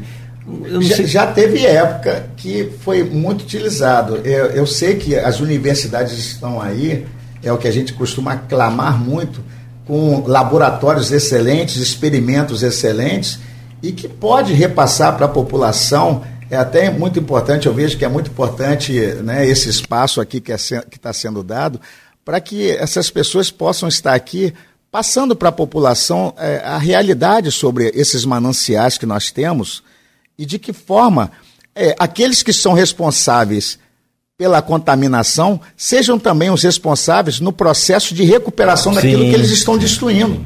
Entendeu? Eu, eu, eu penso, eu como, nem como é, secretário de Defesa Civil, mas como munícipe, eu fico pensando que todas essas áreas que são depredadas por determinados órgãos, que eles sejam é, responsáveis também Sim. pelo processo de recuperação. É que nossas câmaras de vereadores possam trabalhar essa questão para que nós tenhamos. Você lembra de, é, de, de é, que essas áreas é. sejam de responsabilidade deles para recuperar, inclusive para limpar, para limpeza dos canais. Para limpeza dos canais, eles deveriam ser os responsáveis pela limpeza desses canais. Foi década de 80, agora não lembro. É, garotinha era prefeito teve uma crise hídrica aqui e a ideia era apanhar água da onde? Lagoa de Cima. É. Água boa da lagoa. Lembra Água boa, lembra? Lembra desse, Com certeza. Aí depois acho que a coisa Quantos pescadores artesanais hoje sofrem? Quantas pessoas que antes conseguiam pegar o seu peixinho e botar à venda em alguns pontos da cidade? O que está acontecendo hoje?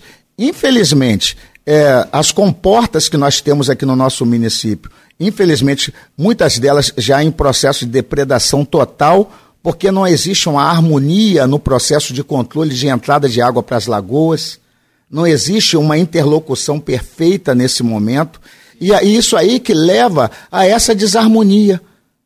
E aí, esses pescadores vão, vão para as comportas e destroem essas comportas entendeu? E no, nos momentos em que a gente precisa que, esse, que essas comportas estejam funcionando de forma perfeita, como é esse período agora, nós chegamos lá, temos que fazer um trabalho urgente para que possamos é, dar pelo menos condições para que é, não permitamos que a água do Paraíba adentre é, áreas como Parque Prazeres, Parque São Jorge, entendeu?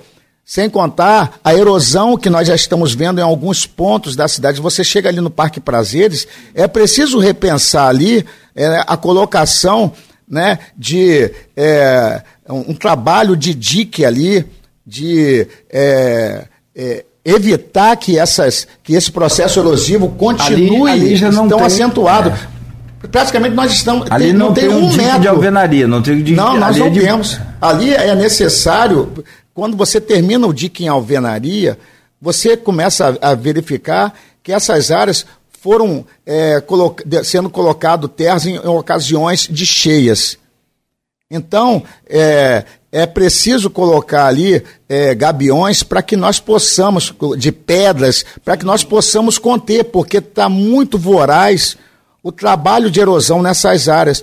Ah, você vê em frente Gabião, aos, aos, aos airizes, por uhum. exemplo, nós ali nós temos uma verdadeira falésia, se nós formos olhar ali Já a tá altura. Tá assim? e, quando, e quando você vê é, no período de cheia essa água é, chegando quase é, é, ali na pista, na Campos, sim, Campos sim. O, é, o, é, é, Gruçaí, São João da Barra, você vê que é um absurdo o processo erosivo dessas áreas.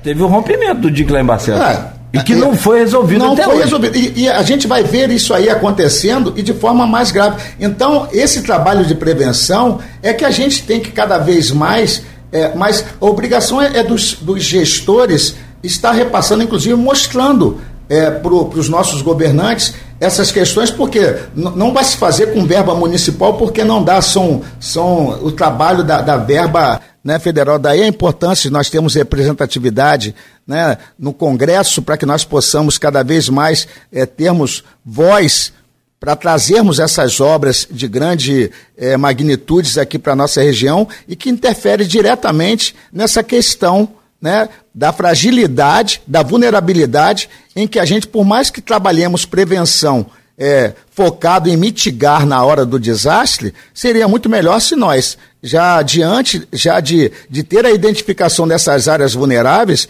termos condições de estarmos realizando. É o DIC em Três Venda, é o DIC ali, ali na, na, nessa área que liga praticamente Campos a Martin, Martins Laje, entendeu? A Barcelos. Então a gente precisa caminhar com mais velocidade né, e com representatividade no próprio Congresso. Sim, eu quero dar uma ida lá na praia para a gente falar um pouco sobre essa erosão costeira. Você me chamou a atenção para um assunto que eu às vezes não, não tinha notado aqui. É muita coisa, é muita, é, é, a pauta é muito longa. Que também você tem uma cidade com.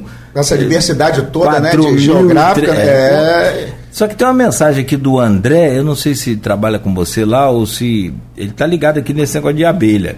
Bom dia, em relação à preservação de abelhas, as árvores de campos têm algumas espécies de abelhas nativas, que são sem ferrão. As que têm ferrão são do gênero APIs, acho que é isso, trazidas pelos portugueses da Europa e África. Ô, André, um abraço. É, abelha é melhor sem ferrão, né? É, mas, mas é muito interessante, mas... é, a gente vê aqui em Campos hoje um volume muito grande. Você sabe quantos atendimentos nós fizemos é, no ano passado só de abelhas? Mais de mil atendimentos. Aqui em Campos. Então, o, o, o, nós temos solicitações diárias é, que muitas das vezes chega à casa dos 10 é, pedidos diário. Então, só para você ver o quanto é, é, importante que nós tenhamos um trabalho coordenado, a necessidade de se estabelecer cooperativas. Nós temos que pensar alguma coisa. O que não pode acontecer é nós iniciarmos um trabalho, por isso que eu estou trabalhando muito essa questão de hoje, enquanto é, nós não tenhamos aqui na nossa cidade algo efetivo que trabalhe isso, porque quando eu comecei o trabalho, os que apareceram lá solicitando, ah, o pedido que entrar você manda para mim. Tá, mas e aí? Não, porque eu vou lá, eu cobro da pessoa para ir lá retirar. Cara, a população já paga tributo e ainda eu vou, eu vou onerar mais um tributo para eles quando eu, eu, eu, eu, passo é, essa demanda dele para alguém que vai lá para retirar essa abelha, ele vai cobrar mais um tributo para ele? Não, de forma alguma. De forma alguma. Então eu prefiro hoje, e, e, o prefeito tem, tem visto com bons olhos todos esses trabalhos, esses projetos que estão sendo é, é, montados aqui na cidade, e que nós estamos preservando, estamos utilizando as universidades, estamos utilizando parcerias com órgãos como a Pesagro, por exemplo, então, por que, que a gente não pode fazer né, um trabalho digno, um trabalho que nós possamos é, ter parcerias, termos essas universidades é, exportando alunos com um potencial enorme, entendeu? E que não é um custo tão elevado. Eu, eu, tive que pesquisar no, no Google aqui e vou gastar todo o meu francês. La Tour d'Argent. É. Então você faz de conta que eu falei bem. É, La Tour d'Argent é um restaurante que tem. Du... Depois o nego corta essa partezinha de eu falando francês e me esculhamba. O restaurante La Tour d'Angers tem duas estrelas do guia Michelin. Que, uhum. Assim, pra gente, eu, eu, gosto muito de culinária, então, sabe que duas, o, o, máximo que se tem são três estrelas, se me permite. E aí, cara, já tem duas, velho. Isso aí é top do top. Ele mantém, sabe o quê? Isso eu já tinha visto, eu só pesquisei o nome. É, várias colmeias de abelhas no centro de Paris, e ele tem duas estrelas Michelin justamente porque em boa parte dos seus produtos, de tudo que ele produz, de toda a comida, ele usa o mel como tempero. Então, assim, se Campos tem é. esse atendimento todo, vamos ver de repente. Né, Caramba, né, cara? nós temos um potencial muito grande. Amigo. Você sabe que aqui perto do Campo Goitacazes, onde eu moro, tem um, um, eu não sei qual espécie ali, mas tem um casal de gavião ali, fantástico, lindo, é lindo. Você, não sei se você já viu. É aqui na. Eu não sei o nome do prédio, mas é aqui na Alva Lacerda, perto uhum. aqui da, da, da Formosa. Cara, e eles criam e procriam lá no, no, no, no alto do, do, do, no do topo daquele prédio é. ali, daquele edifício. Eu tenho isso aí, ali na Alberto Torres, em frente, aqui, a, a, a, em frente ao edifício, edifício central. É, edifício central. Nós temos ali também é, a presença desses gaviões. É, é, é fabuloso. Entendeu? Eu estou falando, de repente, né, daqui, um, né, uma é. coisa dessa. E você está mas... falando dessa área de erosão, né? Nós estávamos falando sobre praias, né, o que tem acontecido atualmente em Farol de São Tomé. Qual o nível de preocupação é, do senhor é, hoje? Nós, lá? nós, quando iniciamos a, a, os nossos que, trabalhos. Parece que depois do Porto a coisa ficou. Pois é, ali eu, eu, eu pelo que nós estamos podendo hoje é, adquirir de conhecimento através de especialistas, nós tivemos uma preocupação muito grande. Quando nós fomos chamados é, lá em Farol por conta das ressacas nós começamos a, a, observar que parte da população, aqueles que têm um comércio que já estão próximos a essa área que está sendo erodida com maior intensidade, e que nós precisávamos realmente estarmos preparados para respondê-los e orientá-los. E nós fomos à busca e nós é, conseguimos é, ter contato com o professor e um grande estudioso dessa, dessa questão de erosão costeira, Eduardo Bulhões. E nós fomos é, responsáveis, inclusive, para a realização de um workshop que nós realizamos é, há uns três meses atrás, em que ele passou para todos nós uma visão muito grande e o, o diagnóstico dele a respeito é, de tudo que está acontecendo na nossa área costeira e algumas medidas que serão importantes. Então, já é um trabalho científico, um trabalho que está sendo elaborado, ele vai estar entregando, inclusive, um relatório para nós, agora até o, o, o a, a, quinze, a, primeira quinzena de fevereiro, em que é, está colocando de uma forma bastante transparente que é necessário realmente tomar algumas medidas, para podermos orientar a população, porque esse processo erosivo, ao longo desses 30 anos, já é, avançou mais de 100 metros. Então você imagina, se não for feito nada, o que estará acontecendo, porque nessas últimas ressacas, por exemplo, e esses fenômenos estão vindo cada vez mais com maior intensidade, já está chegando ali na área do Lagamar, já está atingindo alguns pontos ali que até então a gente nunca poderia imaginar que seria com a velocidade tão grande. A estrada que liga é, Campos à Barra do Furado sofreu uma série de modificações e isso aí atrapalha pequeno produtor, atrapalha é, os trabalhadores que trabalham no Porto do Açu e que tem que se deslocar para São João da Barra. É, é, nós tivemos uma preocupação muito grande de ver que todas essas classes estão sendo cada vez mais é, é, tendo dificuldade para é, trabalhar, escoar produto, entendeu? E, e até mesmo o tráfego naquela região todinho foi paralisado praticamente, ou então tá, com muita dificuldade. Me parece que a preocupação e, e as atenções voltadas agora para esse tipo de, de, fenômeno é mais ali na região, diria, sul do farol, mais pro lado de, de Quissamã. É, pro lado de Quissamã. Não só, é pro lado de Xexé. Só, é, não, é só que tem um detalhe, por exemplo, se você olhar ali na foz, é, ali da, é, do canal das flechas, você vai, você vai observar que é, as pedras que foram colocadas ocorre um acúmulo do lado de Barra do Furado e na área de campos há um recuo gradativo disso aí.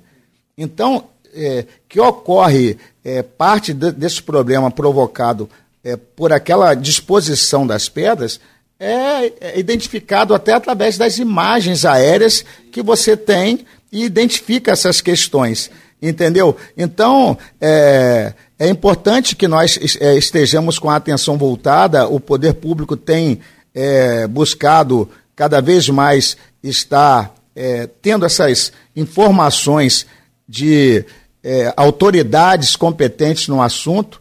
Então, nós estamos trabalhando muito e passar isso para a população. Havia até um projeto, não sei em que pé está, de fazer ali um, um porto, né?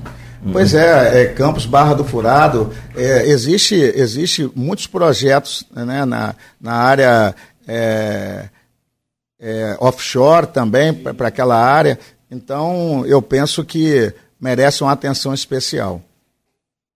É, eu estou vendo aqui pelas imagens aqui, mas eu não consegui achar ainda aqui imagens do, do dessa, dessa erosão.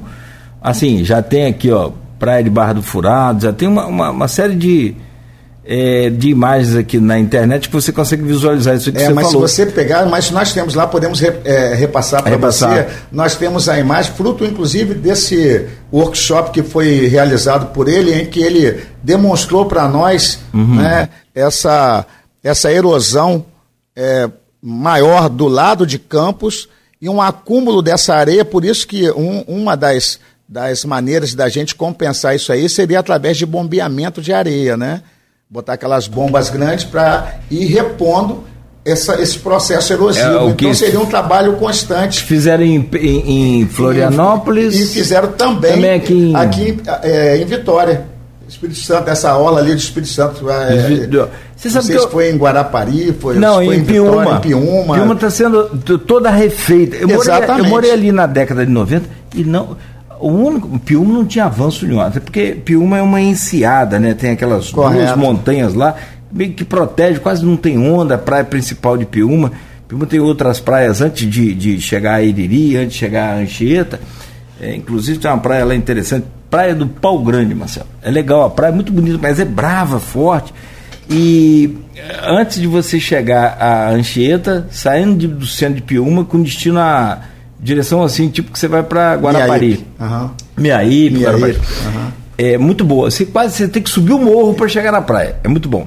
Mas assim, nessa época que eu morei, década de 90, não tinha tanto avanço lá. Tinha um avanço em, Marat, em Marataízes.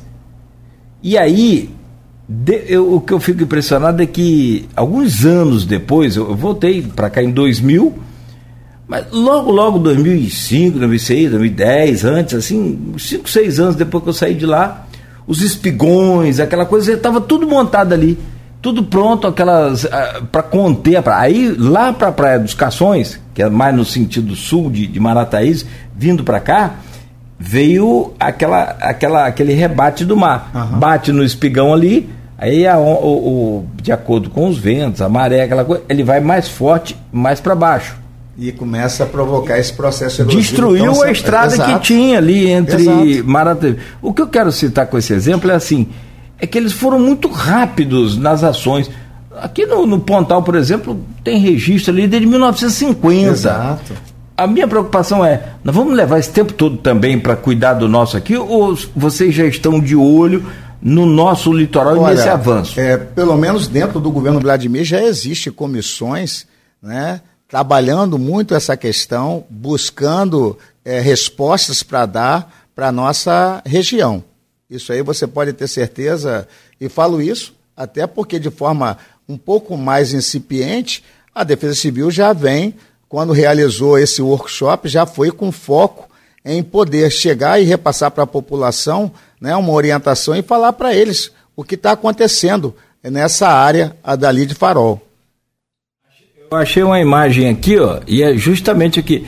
É, é, deixa eu ver se você consegue colocar aí, Marcelo, mas se não conseguir, não tem problema não.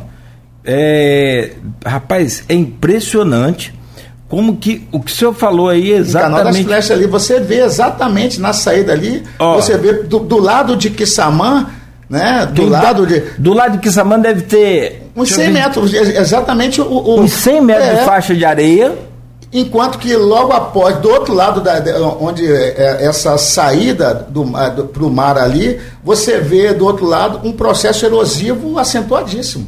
Rapaz, eu não tinha visto isso não. É. Há uma diferença muito grande. Por isso que que essa, essas informações, o trabalho que, que essa comissão já está começando a desenvolver dentro do governo, é, trará, é, com certeza, é, algumas ações a serem desenvolvidas para contermos essa questão lá. Eu queria só dar uma editada na foto aqui que eu tirei aqui mais ou menos, só para Marcelo mostrar ali e a gente ter noção aqui do que a gente está falando e quem está acompanhando a gente em casa também.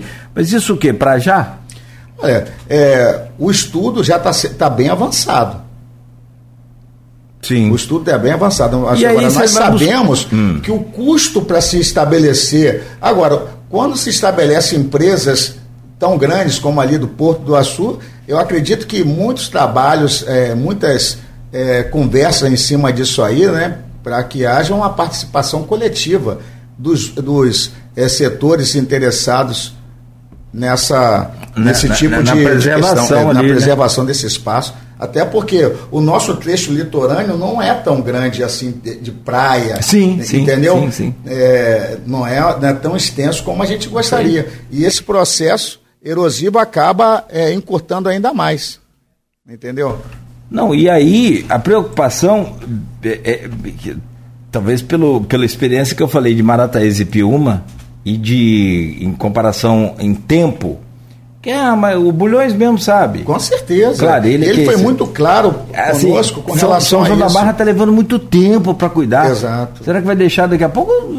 Né? É bom, é bom estar, os governantes estarem assim muito focados nessa questão, porque é, eu penso que, que a população que mora naquela localidade, e até mesmo a questão de turismo, né, a questão de ocupação nessas áreas, você viu que com é, essa, essa crise sanitária que nós passamos, muitas pessoas optaram por morar né, nessas regiões de praia, e essa ocupação sem a devida orientação, sabe, do que está acontecendo, é ruim. É, não, a gente tentando jogar a imagem aqui, mas foi assim, ao vivo, no, no, no improviso assim, é mais, é mais complicado. A gente volta com essas imagens daqui a pouco, se for o caso. O, o, o Alcemir Pascotto, me diga uma coisa. Tem outra preocupação também, e aí vale assim toda a atenção nossa, da população, das autoridades, no sentido também é, de, é, de cobrar, de, de, de orientar as pessoas o que que precisa ser feito em Campos hoje? Como que tá? Porque a gente perdeu agora o Hotel Flávio, está sendo ali mantida a fachada dele, né? Com, muito cuidado, com muita atenção, não está prejudicando o comércio, mas é, é, é, assim, eu vi até gente mandando derrubar aquilo, gente que não tem consciência, que não sabe nem o, o que está fazendo aqui nesse, nesse plano. Mas vamos lá. E, e, recentemente a gente perdeu o prédio da, da Emute. Perfeito onde funcionou a EMUT ali. Como é que, que hoje a Secretaria de Defesa Civil está trabalhando no sentido de preservar esse patrimônio público, histórico? Tem o Museu Olavo Cardoso, tem um, o, próprio Museu de Campos também que está chovendo dentro, que eu não sei até que ponto a Defesa Civil entra no circuito, que é aquilo que a gente falou, é, cada um nós, tem a sua é, é obrigação. Isso que eu ia falar. É muito importante, é, esse aí seria um, um bom um bom bate-papo numa roda onde nós tivéssemos a presença de todos os órgãos é, diretamente envolvidos com essa questão. Inclusive parte né, de órgãos, é, é, não só órgãos públicos, né, mas vários segmentos da sociedade para que nós pudéssemos, então, até estabelecer uma política diferente aqui no nosso município. Nós vimos que não se trata só de bens é, particulares, né? Ali, por exemplo, foi um, um imóvel público, né? Que ao longo desses anos, né? So, foi sofrendo processos e tal e é, infelizmente chegou àquela fatalidade. É, o que a Defesa Civil trabalha, que é a questão de risco, e é por isso que eu, eu como eu falei para você, é muito interessante chamar outros atores para um, uma conversa a respeito disso eu, eu posso falar daquilo referente a, a desastre, a fragilidade, a vulnerabilidade, é, não só para a população né, que está ali, mas também na preservação. Então a gente olha esses dois fatores, mas o foco principal da Defesa Civil é, e que nós identificamos o problema e encaminhamos para os setores competentes. Então, dentro do Poder Público Municipal, você vê é, representantes da Secretaria de Obras, é, Secretaria, o Copan, né, a Secretaria de Cultura envolvido nessas questões, é, a própria Justiça, é, a, a questão de nós darmos mais rapidez, porque a população realmente vem clamando muito que o nosso centro está lá interditado já há bastante tempo, eu tenho consciência disso aí, mas que, infelizmente, nós dependemos é, aguardar o prazo que é estabelecido para o proprietário tomar as, as devidas decisões. E aí, quando você fala sobre um, um, imóvel como o do Hotel Flávio, por exemplo, nós estamos falando de um imóvel que é, os, os, os donos, alguns já faleceram, está na justiça por conta de inventários, e com isso há uma morosidade muito grande e isso aí leva a nós, como Defesa Civil, ficarmos numa situação é, desagradável, porque nós temos que manter aquela área isolada e que gradativamente vai ocorrendo até um desrespeito, um desleixo por parte da própria população que você bota é, todo o material de sinalização e eles começam a ignorar, acham que não vão cair. E se você observar, essa estrutura que, de lado que sucumbiu ali na, na Saldanha Marinho com o Marechal Deodoro, ela caiu de madrugada. Mas se acontecesse durante um dia? Porque parte do material caiu pegando parte da pista. Entendeu? Então, a, a gente tem que tomar medidas é, realmente mais enérgicas, mais rápidas, porque o resultado disso aí, e em, em, em razão de vários imóveis, porque se você for ali na Praça da República, na rodoviária, você vê ali vários imóveis que estão condenados e que a Defesa Civil mesmo, já tem, condenou tem, tem. e que está aguardando uma série de situações envolvendo essa parte legal. Aí tem que Sim. interditar e eu dependo de outros órgãos. A Defesa Civil está, é, tem pouco a falar a respeito dessa tramitação, do porquê da morosidade e porque nós trabalhamos é, principalmente a questão de risco. Mas eu penso que um diálogo envolvendo todos os setores, todos os segmentos, vai permitir que a população tenha conhecimento de uma forma mais abrangente da verdadeira situação que nós enfrentamos aqui no nosso município com relação a esses imóveis. É que assustou muita gente. Talvez foi assim, muito abrupto, né? Muito. Exato. É, aquela ação da. Porque caiu um prédio. É, arquitetônico, acho que não histórico, aquele da Imute, mas arquitetônico, né? Mas um é. coisa é, arquitetônico. Ele caiu aquela fachada. Logo a Defesa Civil apareceu com um trator derrubando tudo. Aí fica aquela coisa assim muito bruta, muito muito é, pesada. É, infelizmente. A conta cai na é, Defesa Civil. Cai na não defesa dava para salvar aquele prédio, não? Olha, é, amigo, to, todos nós que temos plena consciência que quando você trabalha a prevenção, né, quando você já vem trabalhando prevenção e muitas das vezes requer rapidez, mas esbarra, é, eu acho que esses setores têm maior dificuldade porque esbarram em determinadas burocracias, entendeu? Infelizmente, a minha ação, eu não posso ter burocracia. Eu tenho que ser rápido, porque uma situação mais grave pode acontecer e, e, e, e quem for atingido, né, muitas das vezes, pode ser até é, um animal, mas pode ser também é, um de nós que estamos passando até de carro, porque a intensidade e a posição da queda, muitas das vezes, nós teríamos que interromper a pista toda.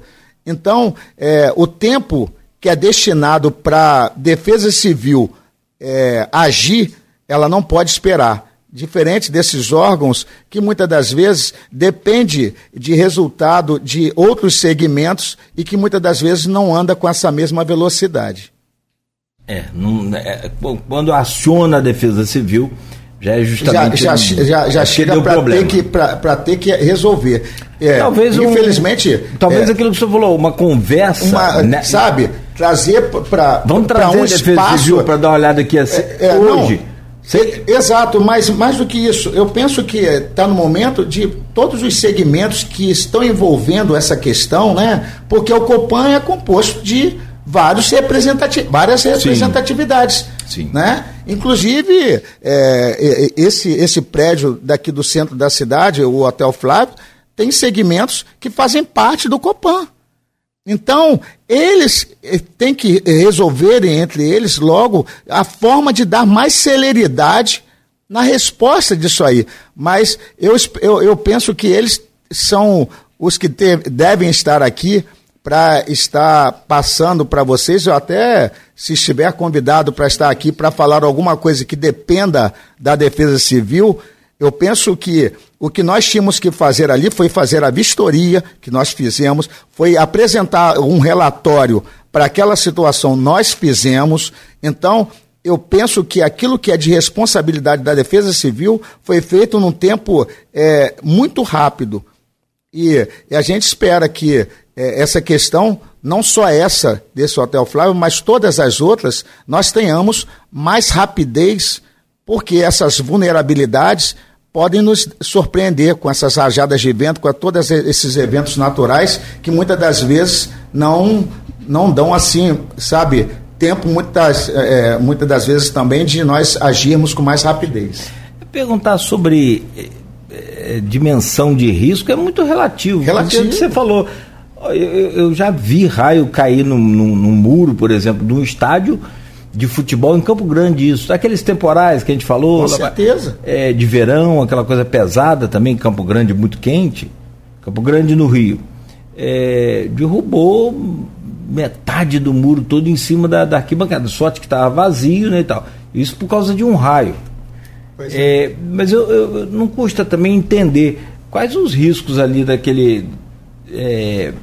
Desse, dessa estrutura que sobrou do Hotel Flávio ali tem. Olha, é, eu, eu, penso que se é, o proprietário né, fizesse um, um trabalho pelo menos de escoramento, porque ali só tem um caixote. Hoje, é, o interior dele está totalmente destruído. Totalmente destruído. Então, você sabe que essas estruturas é, é, um, é um, conjunto em que a, as forças têm que estar em equilíbrio, e não há esse equilíbrio. A preocupação da Defesa Civil e a necessidade de rapidez na, na resolutividade de, de, um, de um problema como esse é que é, a chuva constante em cima de uma área que está totalmente sem reboco, é, é um, um, sistema de encaixes que não é mais através de vigas, ali é tudo encaixes. Você não tem coluna, você não tem viga. Então, a preocupação para nós e a necessidade de ser feito um trabalho mais rápido é por conta disso. Eu sei que é, vira e mexe, o direcionamento é a Defesa Civil porque nós fomos os responsáveis por estar interditando. Por outro lado, se nós não fizéssemos isso e deixássemos, essa situação iria se tornar ali normal até que perdesse uma vida. Então eu quero garantir de como técnico na função hoje, eu estou tomando a medida certa na hora certa ainda. Porque para eu tomar decisão pós-desastre, não tem fundamento a presença minha como técnico dentro de um setor como a Defesa Civil. Então, o que a gente quer dessas pessoas que muitas das vezes é, estão em outros setores que dependem de burocracia, mas não deixa de ser técnico, e que tenham essa rapidez na resolutividade dessa, dessa, questão.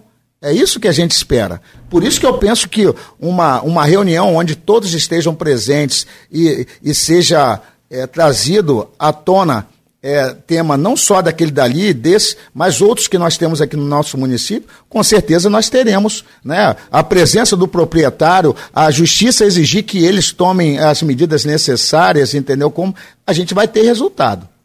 Não, ouvindo você falar, eu acho, e, e também diante das ações, acho completamente assertiva aí essa, a fala, Infelizmente. a fala e também a ação de Exato. proteger ali o Exato. É. E ali, para quem não sabe, o Hotel Flávio tem uma pendência é, judicial, é partilha Exato. de bens, essa coisa, Exatamente. né? É, toda, é toda, todo esse, esse emaranhado aí é que, de, que impede alguns órgãos do município, mas que nós temos também, através da justiça, forma de pressionar e dar desfecho para toda essa situação. Rapaz, nosso tempo acabou e nós estamos com a sensação aqui de que não falamos nada. Não, está faltando ainda muita coisa. Mas eu estou Mas aberto aí para a qualquer momento que seja convidado, até com presença dessas, autor... dessas outras autoridades para debater a respeito disso.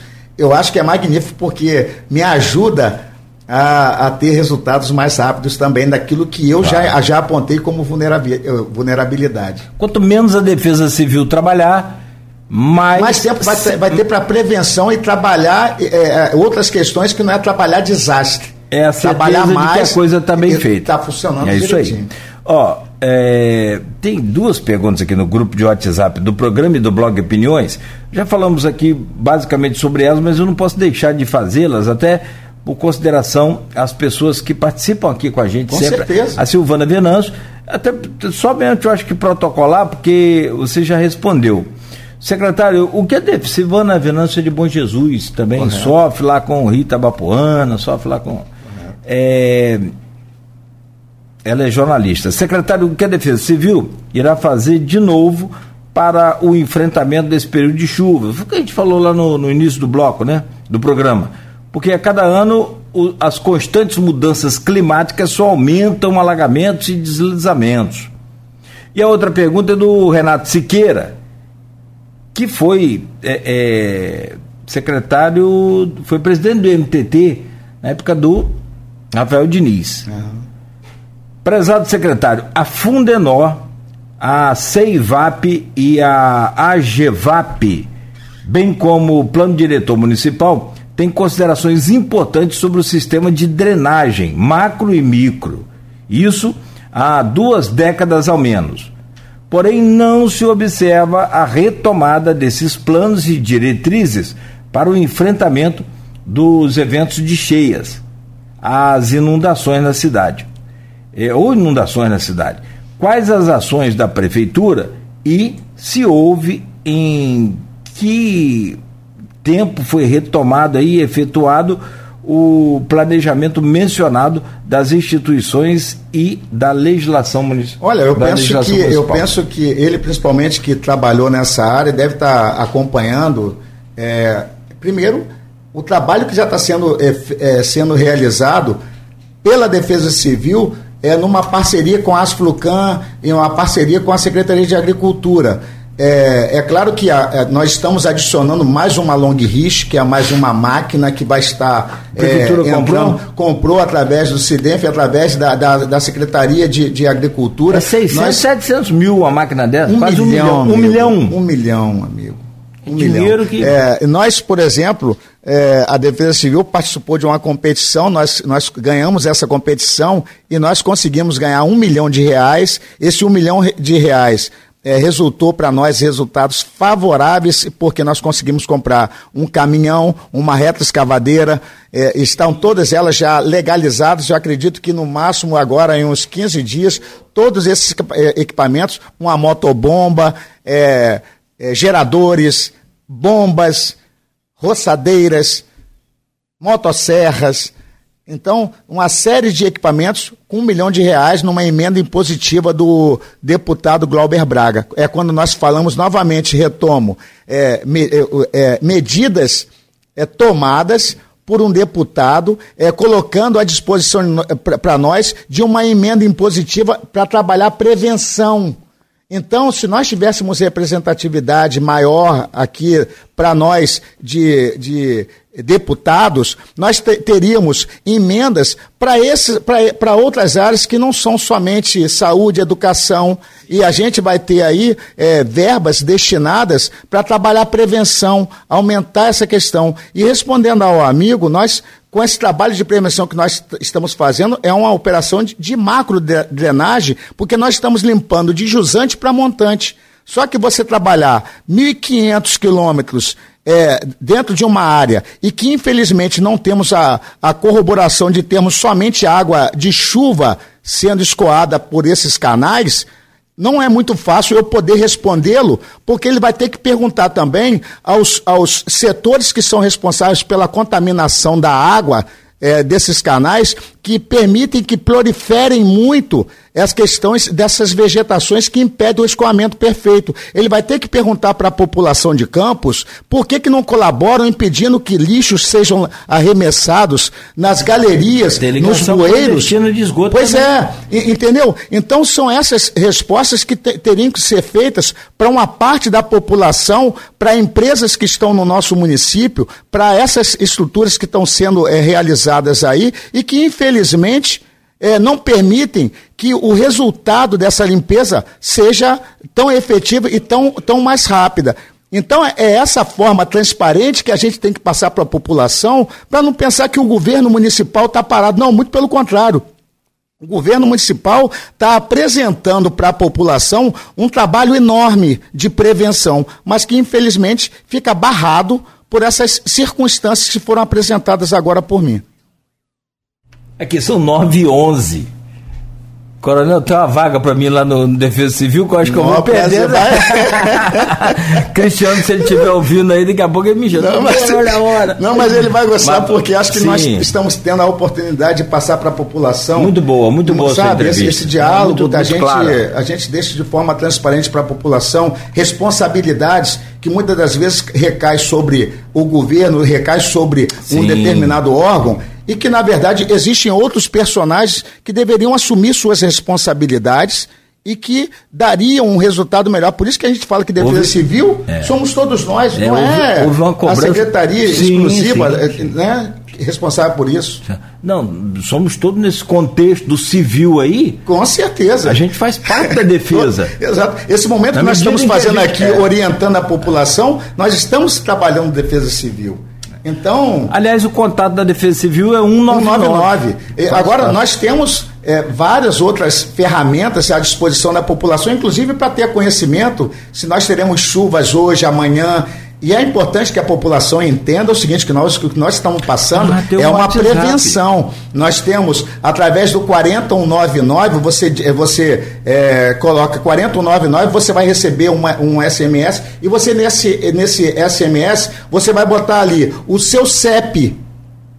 E aí você, Deixa toda vez que nós... agora, eu é, mando pelo, pelo WhatsApp. É, 4199, você, você, eles vão mandar uma mensagem para você.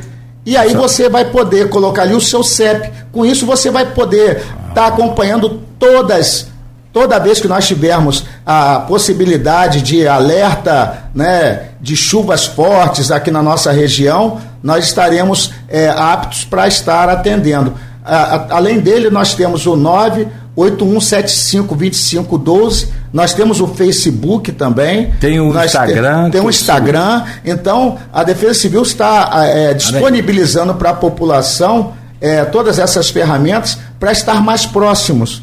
E, e as uhum. pessoas entenderem é, o, quanto, o quão é importante eles entenderem é, a, a, o papel deles também nesse contexto e nos ajudar né, nesse processo. Peraí que eu queria fazer aqui ao vivo aqui, mas eu acho que o meu aqui deu ruim. Vocês têm que colocar aqui o Defesa Civil Campos. Estou mandando é. convidar aqui para e também a Almi está mandando umas mensagens aqui, mas é 40199 é no WhatsApp. É, não, diz que bota, pode botar e, e ligar 49, você ah, vai receber. Liga comum. Isso, ah, tá, tá, aí tá, vai tá. receber um SMS pra, pedindo que você coloque o seu CEP. Entendeu? É meu telefone, rapaz, para ligar. Tá com a conta paga, tá, gente? Mas é 40 199 um. Eu vou até ah. é, aproveitar o espaço, vou estar é, solicitando para que nós coloquemos não só esse, mas as outras ferramentas né, através do Instagram, para que toda, toda, a população é, possa adquirir é, orientação. É, essa, essa e, e, fazer uso desse, dessa, dessa ferramenta. Tenta aí, Marcelo, do seu aí, que o meu aqui. Ó, Deixa eu ver aqui. Aqui, o, o, o Almi, Almi, Almi Júnior, Almi é, é, secretário de, de, de, Agricultura. Ó, tá aqui, ó, mandou uma long hit, aí, ó. É, hoje, hoje nós estaremos começando a, a trabalhar lá no Mocotó. Ah. Lá no Mocotó nós estaremos começando o nosso Joga trabalho lá para fazer a manutenção de, de, de, uma, de uma ponte. Para mim. Ah, isso aí. É... Ah, aquele cheiro bravo lá, pra, quem está vendo aí a televisão, o, o, ou a TV plena, ou o. Rapaz, olha essa foto aqui, cara. É muito esgoto. Olha só. É esgoto. É. Almi, é. Almi Júnior que mandou. Isso, isso, isso, é para você ver o quanto é difícil para nós Minha né, é mantermos. Agora, você vê, olha a água, olha preta, a cor dessa preta, água. Preta, preta, preta. Entendeu? Nós, nós estamos fazendo a limpeza essa, essa, essa limpeza Obrigado, Almir. E mais do que isso, a, a, micro também, nós estamos realizando sim limpeza dos bueiros através da Secretaria de Obras. O, o secretário Fábio Ribeiro está trabalhando essa questão de limpeza de bueiros, limpeza das galerias, que tem permitido um escoamento melhor. Você vê que a, a chuvas fortes na nossa cidade, a duração dela é muito pequena é, nesses lugares que ainda estão alagados. Entendeu? Então, por isso que a gente tem é, a consciência de que estamos fazendo sim o trabalho de microdrenagem e macrodrenagem. O que falta é a participação popular, a participação dos órgãos que têm responsabilidade sobre isso também, de estarem cada vez mais trabalhando para oferecer à população mais tranquilidade. É. Ah, o Almir está mandando aqui, é, começou hoje essa limpeza ali no McDonald's.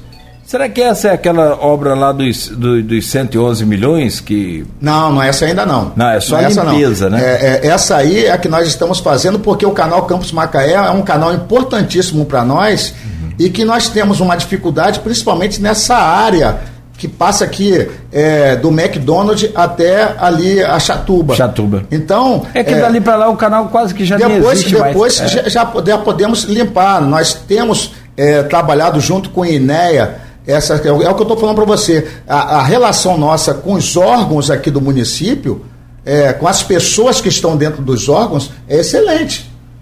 Então, nós temos é, a preocupação de estarmos muito bem alinhados, porque a gente sabe que tem que ter a autorização do INEA nessas questões, pra, mesmo que seja para limpar a margem do canal, porque para você que limpar o canal. Ser obrigação deles. Sabe? É, mas, oh. mas, que, mas que hoje em dia, esse trabalho conjunto, uma vez que o Estado tem ajudado também muito o município, então esse trabalho conjunto. É, é sabe, tem sido profícuo para os nossos, é, é, sabe, para a nossa população de Não, esse da Asflucam foi show Entendeu? de bola. A Mas... máquina da Asflucam, a prefeitura com homem, com gasolina, quer dizer, é o que a gente já conhece desde o começo do mundo, né? A parceria Mas, que dá certo. Mas estamos aí à disposição. Pode Ó, ter certeza. A mim mandou mais uma mensagem aqui. Quem está fazendo é o INEA Limpa Rio. Essa limpeza aqui. Isso. Não é? É uma parceria. É uma parceria. É, em parceria com a prefeitura. Almir, você é campeão, Almir. Sensacional. Você vê as coisas que eu. Vou mandar uma foto para você aí, Almir, pra, só pelo contato que você fez aqui, ó. É, essa aí é costelinha defumada comum e costelinha defumada em barbecue. Depois você prova. Vou mandar para ele. Gente, oh, oh, é, eu gosto de brincar com essas coisas. Coronel, muito obrigado pela presença do senhor. É, aliás, todas as entrevistas que nós fizemos, você é muito claro com o seu posicionamento, sempre muito tranquilo mas essa de hoje foi muito completa, muito boa. Acho que Eu a gente agradeço. abordar aqui de forma mais ampla alguns temas. Você é, pode ter certeza espero que, que você tenha gostado. Eu gostei. Caramba, achei, ter, ter, um espaço como esse aqui, é, onde é, a franqueza, né, a transparência na condução dos trabalhos, é, até é bom frisar o prefeito dá autonomia para que nós estejamos trabalhando. Isso, é bom, isso, é bom. isso aí, sabe, me fortalece muito. Esse ano, a verba que está sendo disponibilizado para a Defesa Civil está é, tá fazendo com que nós estejamos cada vez mais é, é, trabalhando essa questão da capacitação do nosso pessoal, trazer essa parceria com a UFRJ para nós termos mais pluviômetros aqui na nossa região, porque muitas das vezes as pessoas perguntam, Pascoal, qual foi o volume de chuva que teve aqui na área central? Nós temos poucos eh, pluviômetros aqui no nosso município. então, com esse projeto, como está vindo de uma universidade, o, valor é menor e a gente consegue abranger, e mais do que isso, dar oportunidade a, aos alunos, porque é um projeto da, da universidade. Você está dando oportunidade desses alunos colocarem em prática o conhecimento adquirido com equipamentos que são é, é produzidos por eles e instalados aqui na nossa região. Transmita também lá meu abraço ao, ao seu, a toda a sua equipe, ao, ao Major Edson também, Rapaz, com certeza, é o meu braço direito tá ali. Doido. Eu, eu, tenho, eu tenho ali uma estrutura é, jurídica de prevenção, o nosso centro de monitoramento. Eu não posso nem nominar, porque senão eu vou incorrer, sabe, de, de não falar o nome de todos os 40 funcionários que nós temos ali, porque, para você ter ideia, para tomar conta da nossa cidade, nós estamos com é, 20 pessoas trabalhando intensamente E a proposta do, do, do, prefeito é até nós termos a chance de termos é, pessoas trabalhando 24 horas para que possamos é, oferecer para a população um atendimento cada vez mais, mais rápido. Sim. A única coisa ruim é que Major Edson trocou o carro, né? Pegou um. e pegou um carro novo. Acho que foi você que deu ele de presente. ou, é, foi, Vladimir? É, Aí ele, agora, o, o, no velho ele me dava carona. Agora. Pertinho ali, né? Pertinho. Nem pastor fechou Com certeza. Eu vou falar com ele a respeito Fala, disso. Nogueira tá. Não, deu um abraço. É, ele mas é um, é um excelente não, outro, companheiro. Outro pé de, a gente é, falar lá na roça, outro pé de, de bolo, é, outro guerreiro. É, uma experiência, 20 anos sim, na Defesa sim. Civil. E eu vou te falar, é um parceiro que vem desde o Corpo de Bombeiros. Por isso que sim. eu sou até suspeito de falar a respeito errado, da é. qualidade profissional dele. Não, verdade. E, toda e sem escutar ser amigo, amigo mesmo. É parceirão, é, é. é muito bom. É, não tenha dúvida, é um parceirão também. Sei da, da, da, luta dele, da capacidade de vocês. Acho que a população fica bem servida com vocês lá. Gente, olha, são 9h22, mais uma vez um abraço, saúde, paz. Um agradecimento a todos vocês aqui da Folha FM. E quantas vezes for chamado, para mim vai ser sempre um grande prazer. Honra nossa. E que a chuva venha devagar. Que venha, Com certeza. Mas venha devagar. vai ser muito bom. Começamos ao vivo aqui com o Alcemir Pascotto, secretário da Defesa Civil de Campos, amanhã de Ah, cadê a imagem, Marcelo? Quer colocar aí? Bom, você vai junto comigo. Aí a imagem de. lá do. do, do de Barra do Furado. Isso, não está muito olha boa, mas tá vendo aqui, ó. Tá, essa parte largona aqui que tem, Isso, tem uns. É o lado de Barra do Furado. De, de 100 a mais de 100 é. metros. E aqui dessa estreitinha aqui do lado já de é cima nosso, do vídeo aí. É uma erosão que está cada vez mais avançando com força. Já era. Vamos lá, vamos ficar atentos aí. Gente, 9h23, Folha no Ar volta amanhã, às 7 da manhã, no oferecimento de Coagro, Proteus Unimed Campos, Laboratório Plínio Bacelar e Vacina Plínio Bacelar.